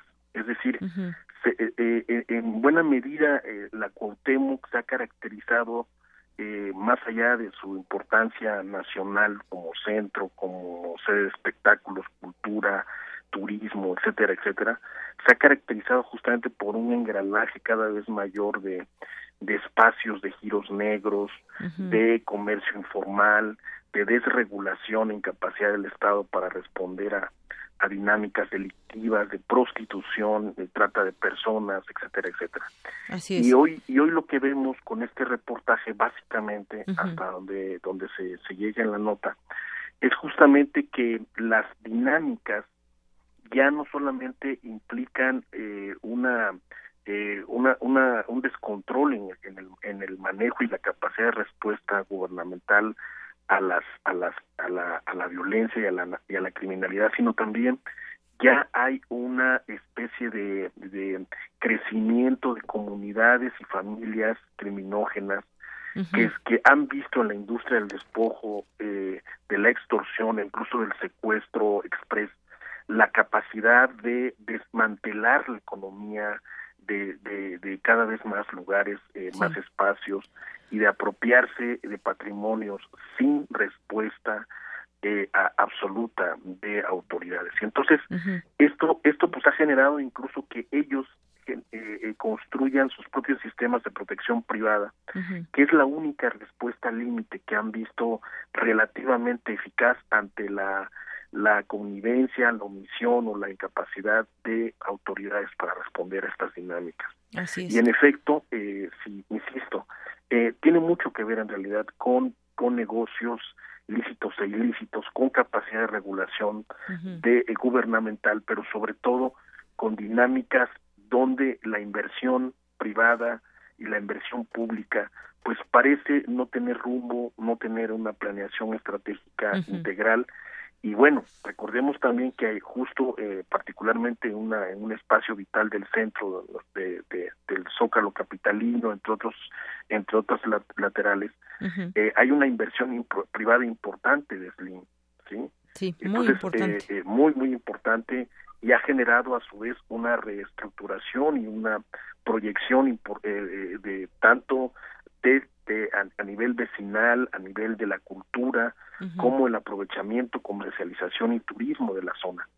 Pero Muy es muy interesante que justo la parte que rodea esa zona es la que sigue manteniéndose vulnerable, la que está más expuesta a estas dinámicas de extorsión y en donde eh, justo por el embate de las autoridades, entre otras causas, a eh, el- vía operativos eh, a- a- con eh, organizaciones de la Fayuca, de la piratería en Tepito, etcétera, etcétera, pues buscan otras modalidades de sobrevivencia, otras modalidades de eh, pues eh, alimentación de su de sus tranquilidades familiares y encuentran eh, la, la- justo la- en la impunidad pues la tranquilidad de, de seguir eh, pues despojando familias y eh, afectando negocios ajenos. Así es. Bueno, pues ahí está este análisis que usted nos da de lo que está sucediendo también aquí en la Ciudad de México. Doctor Pedro Isnardo, muchas gracias por estar con nosotros hoy aquí en Prisma RU de a la UNAM. orden a la orden espero haya sido productivo para su audiencia Mucho. y le agradezco la invitación y este feliz día del maestro para quienes somos somos para Así quienes es. somos Muy bien, Hasta pues pronto. muchas felicidades. Aprovechamos también. Hasta luego. El doctor Pedro Isnardo de la Cruz es especialista en seguridad nacional y académico de la Escuela Nacional de Trabajo Social. Justamente hoy se destaca en este reportaje de, del Universal la manera en cómo operan las distintas eh, bandas. El grupo más fuerte es el que se dedica al cobro de piso de los comerciantes. Otra agrupación es la que se dedica al robo de transporte público y otra al robo de transeúntes en todos los mercados y tianguis de este mismo sector. Así que están divididos. Algunos roban en el transporte público, otros a los, peatones, a los transeúntes y otros más se dedican a cobrar piso. Esto está suce- sucediendo en la Ciudad de México eh, en algunas delegaciones. 2 con 38. Global RU. Y bueno, pues saludo con mucho gusto a Eric Morales, que nos tiene información internacional. Buenas tardes, Eric. ¿Qué tal, Deyanira? Muy buenas tardes. Tenemos bastante información este lunes, así que si te parece vamos a comenzar con nuestras breves internacionales. El gobierno de Estados Unidos afirmó que la administración de Bashar al-Assad en Siria utiliza crematorios para ocultar las matanzas de rebeldes y civiles. El presidente de Estados Unidos, Donald Trump, aseguró que actuará rápidamente para nombrar a un nuevo director del FBI tras el despido de James Comey. Podemos tomar una decisión rápida. Son personas sobresalientes muy reconocidas del más alto nivel, así que podemos decidir rápido. La directora de la Organización Mundial de la Salud, Matshidiso Moeti, dijo que esperan que el brote de ébola al noreste de la República Democrática del Congo sea controlado lo antes posible. Animo a todos a seguir las recomendaciones del gobernador, las enfermeras y los trabajadores de salud y confío en que traeremos esta epidemia bajo control muy rápidamente. Corea del Norte lanzó un nuevo misil balístico que cayó en el mar de Japón. Habla Jun Jong Chang, vocero presidencial de Corea del Sur. El presidente, en una declaración inicial, dijo que el lanzamiento del misil de Corea del Norte no solo es una clara violación a las resoluciones del Consejo de Seguridad de la ONU, sino una grave amenaza a la paz y seguridad de la península coreana, así como la comunidad internacional. Nuestro gobierno lo condena enérgicamente. Por su parte, Estados Unidos pidió que se convocara de manera urgente a una sesión del Consejo de Seguridad de la Organización de las Naciones Unidas. El mandatario ruso Vladimir Putin afirmó que el modelo proteccionista económico de las potencias occidentales fomenta la pobreza. Los riesgos del espacio económico y tecnológico mundial cada vez son más evidentes. El proteccionismo económico se convierte en una norma. Sus formas ocultas están en un sentido ilegal, incluyendo una limitación en la dominación y distribución de tecnologías. El presidente de Venezuela, Nicolás Maduro, responsabilizó al opositor Julio Borges por la violencia durante las recientes manifestaciones en el país. Responsabilizo a Julio Borges por toda la violencia, por todas las muertes y desmanes que están ocurriendo al país, por su llamado a violencia.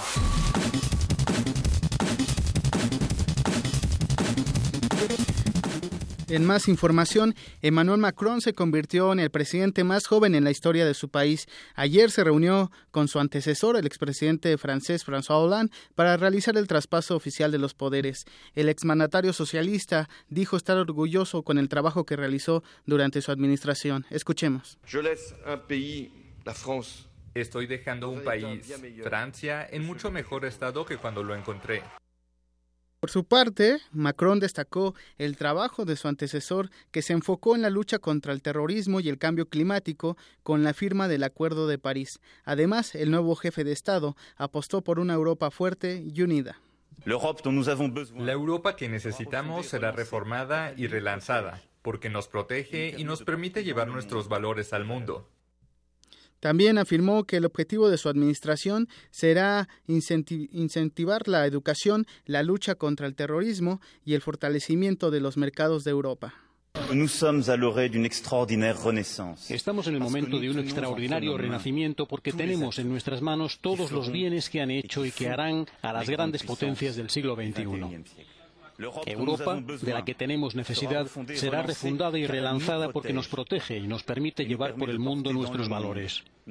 La misión de Francia en el mundo es preponderante. Asumimos todas nuestras responsabilidades para sumarnos cada vez que sea necesario. Una respuesta pertinente a las grandes crisis contemporáneas.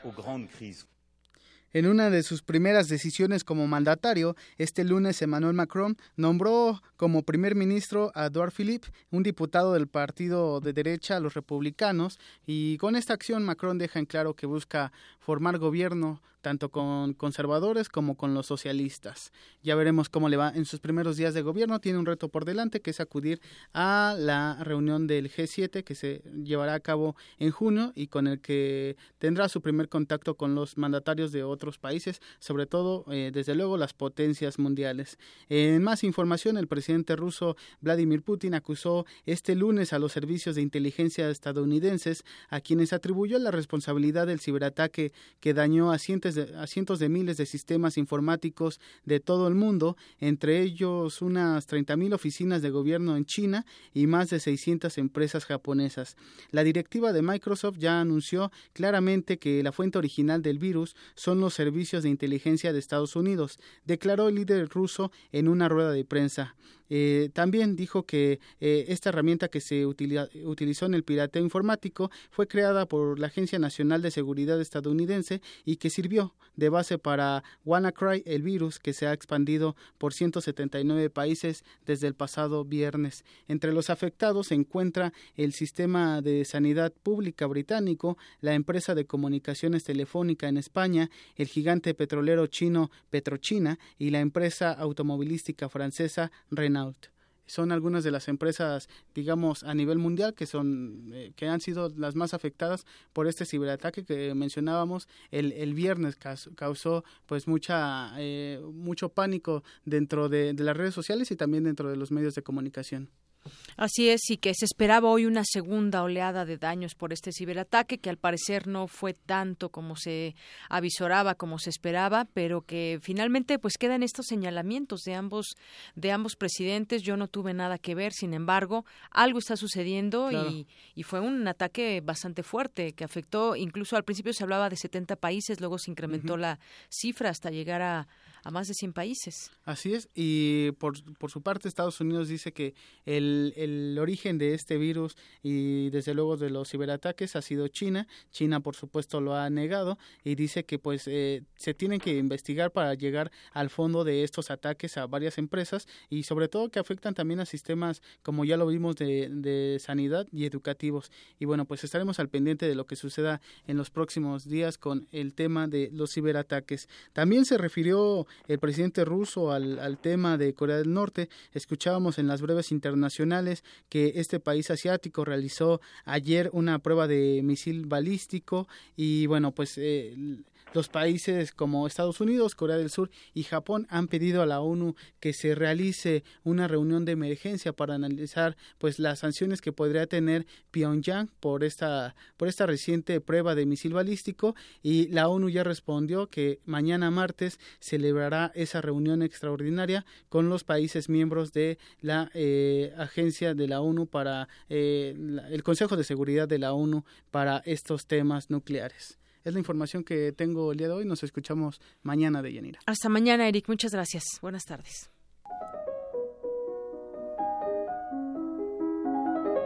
Cartografía RU con Otto Cázares.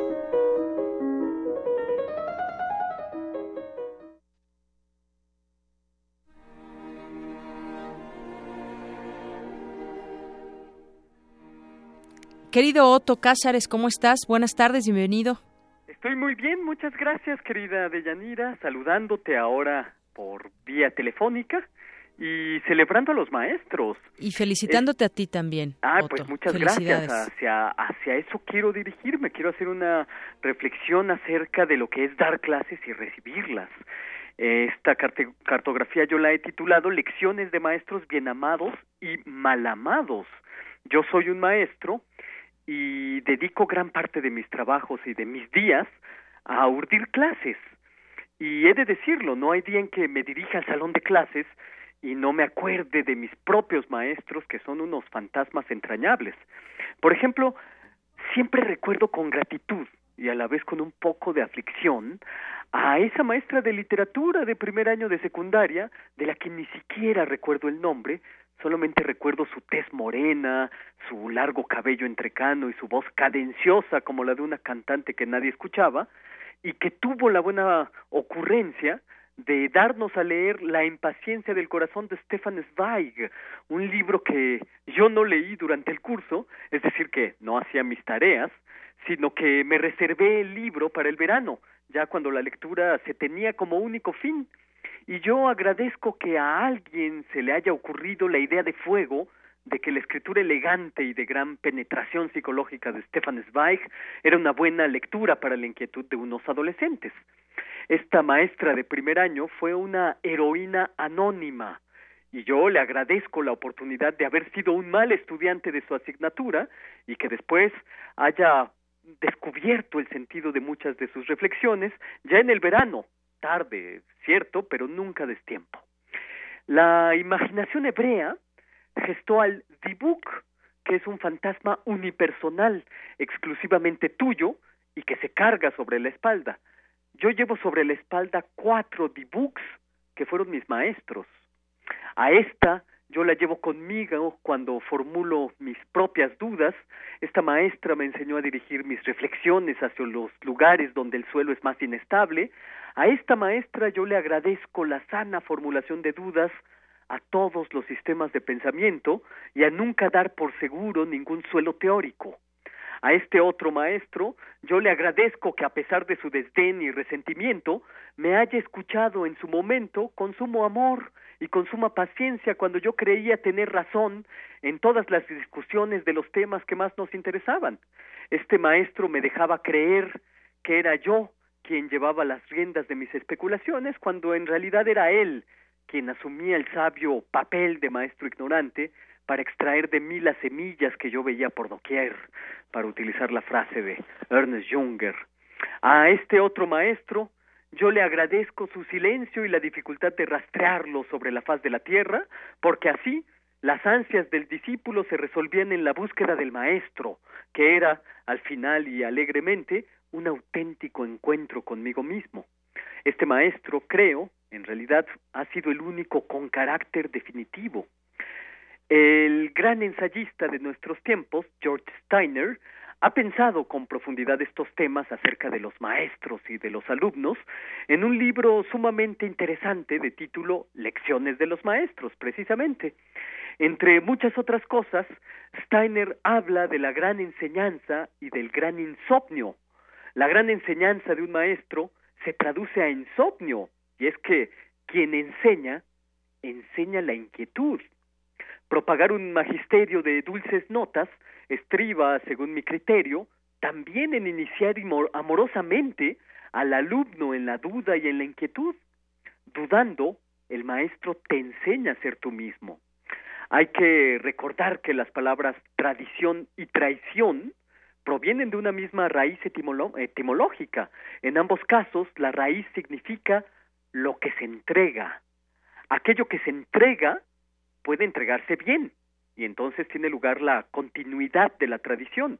Pero aquello que se entrega también puede entregarse mal, de manera tergiversada, edulcorada, espuria, y entonces sobreviene la traición. El maestro, en mi opinión, entrega lo más puro que hay, y con esto hace posible la continuidad de la tradición. Entrega duda e intuición, como ya he dicho, pero también le entrega al alumno su propio ser por modelar. Puede, por otra parte, haber mucho dolor y mucho resentimiento en la relación de un maestro y de un alumno. Esa es nuestra naturaleza humana mezquina. La relación entre el discípulo Martin Heidegger y su maestro Edmund Husserl fue escandalosa. El desagradecimiento y la traición del discípulo fueron de una ruindad asombrosa. Pero la relación del mismo Martin Heidegger con su discípula Hannah Arendt tuvo unas notas dulces, fecundas, que incluso tomaron unas sendas eróticas. Es curioso cómo en un gran pensador como Martin Heidegger pueden haber grises mezquindades, cuando no deliberadas crueldades, conviviendo en un mismo espíritu. Hay maestros, por otra parte, que enseñan con su ejemplo, es decir, sí, dan sus clases dentro de un aula, pero es más bien lo que hacen fuera del aula lo que nos inspira. Estos maestros ejemplares nos enseñan a ser como ellos sin dejar de ser nosotros mismos. Hay bien amados maestros y también los hay mal amados. La dulce claridad de unas lecciones iluminadas pueden sobrevenir en el alumno mucho, mucho tiempo después de haberlas tomado. En todo caso, la enseñanza es una labor de suma paciencia, de suma diligencia y no hay una idea más absurda que los cursos de lectura rápida o cursos rápidos, porque va en contra de la necesaria transformación de la enseñanza y del aprendizaje. Pozos profundos en los que caen perlas son los alumnos y cuándo emergerán de la profundidad estas perlas nadie lo sabe con certeza, pero en última instancia, y con esto termino mi comentario del día de hoy, si es posible la existencia de los grandes maestros, es porque los mejores maestros no dejan nunca de ser discípulos ellos mismos. A mí me encanta dar clases porque soy el que más aprende de mis alumnos. Y esto es lo que yo tengo que decir este lunes 15 de mayo de 2017, Día del Maestro. Día del Maestro. Pues muchas gracias, Otto. Como siempre, muy interesante tu comentario, tu cartografía. Aquí te esperamos el próximo lunes. Por lo pronto, gracias y de nueva cuenta un abrazo para ti. Te mando un gran abrazo y también al auditorio, desde luego. Hasta luego, Otto. Hasta luego. Buenas tardes.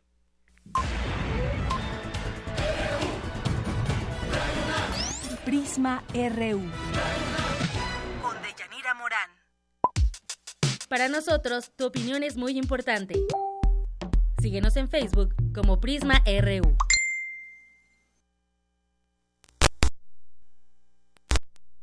Javier Valdés. Hola Deyanira, encantado de estar aquí contigo. Un saludo a tu auditorio, emocionado con este nuevo libro, Narcoperiodismo.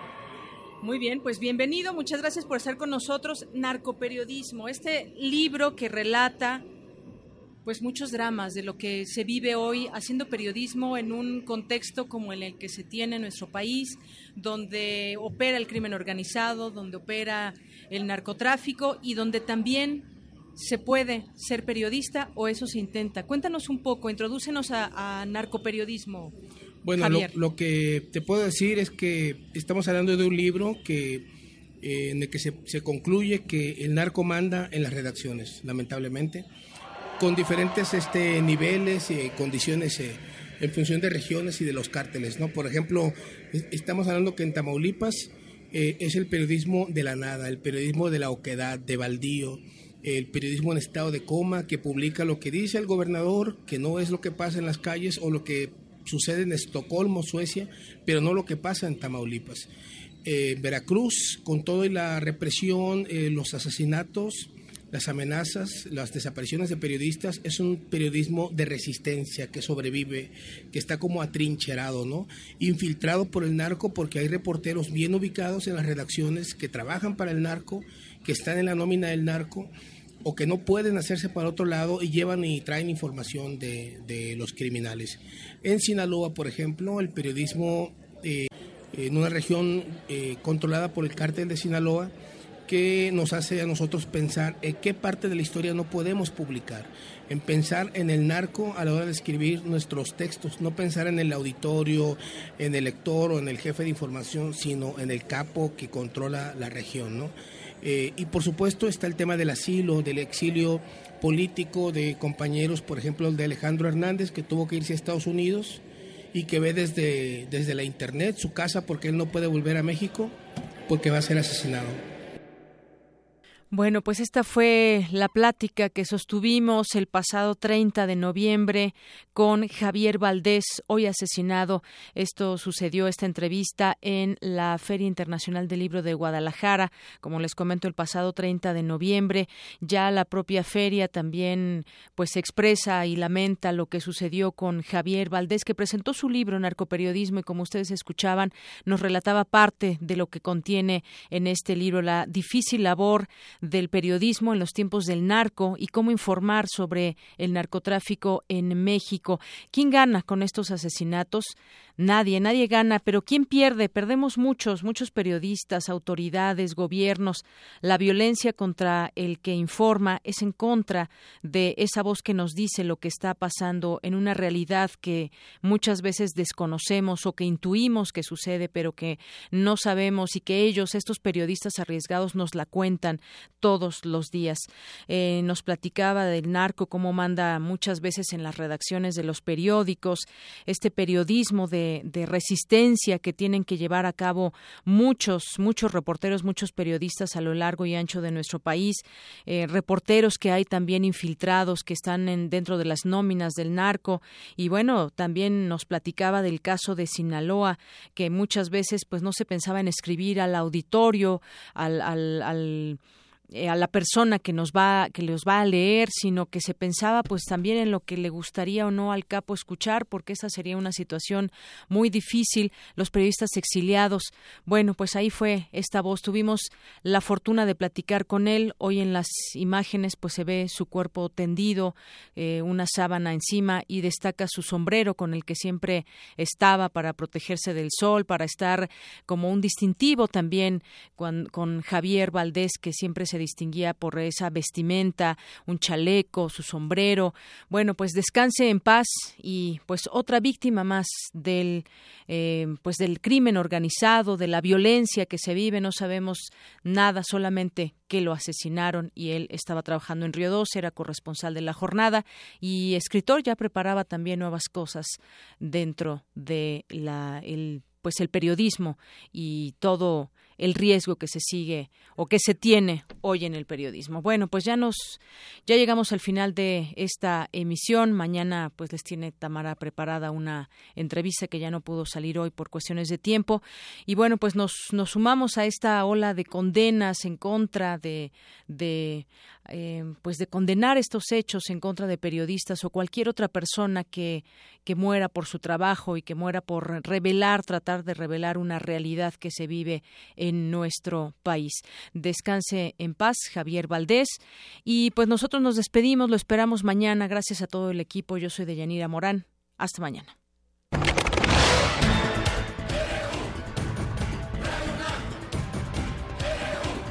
Prisma RU, los perfiles del acontecer universitario de México y el mundo en una frecuencia. De lunes a viernes, de una a 3 de la tarde.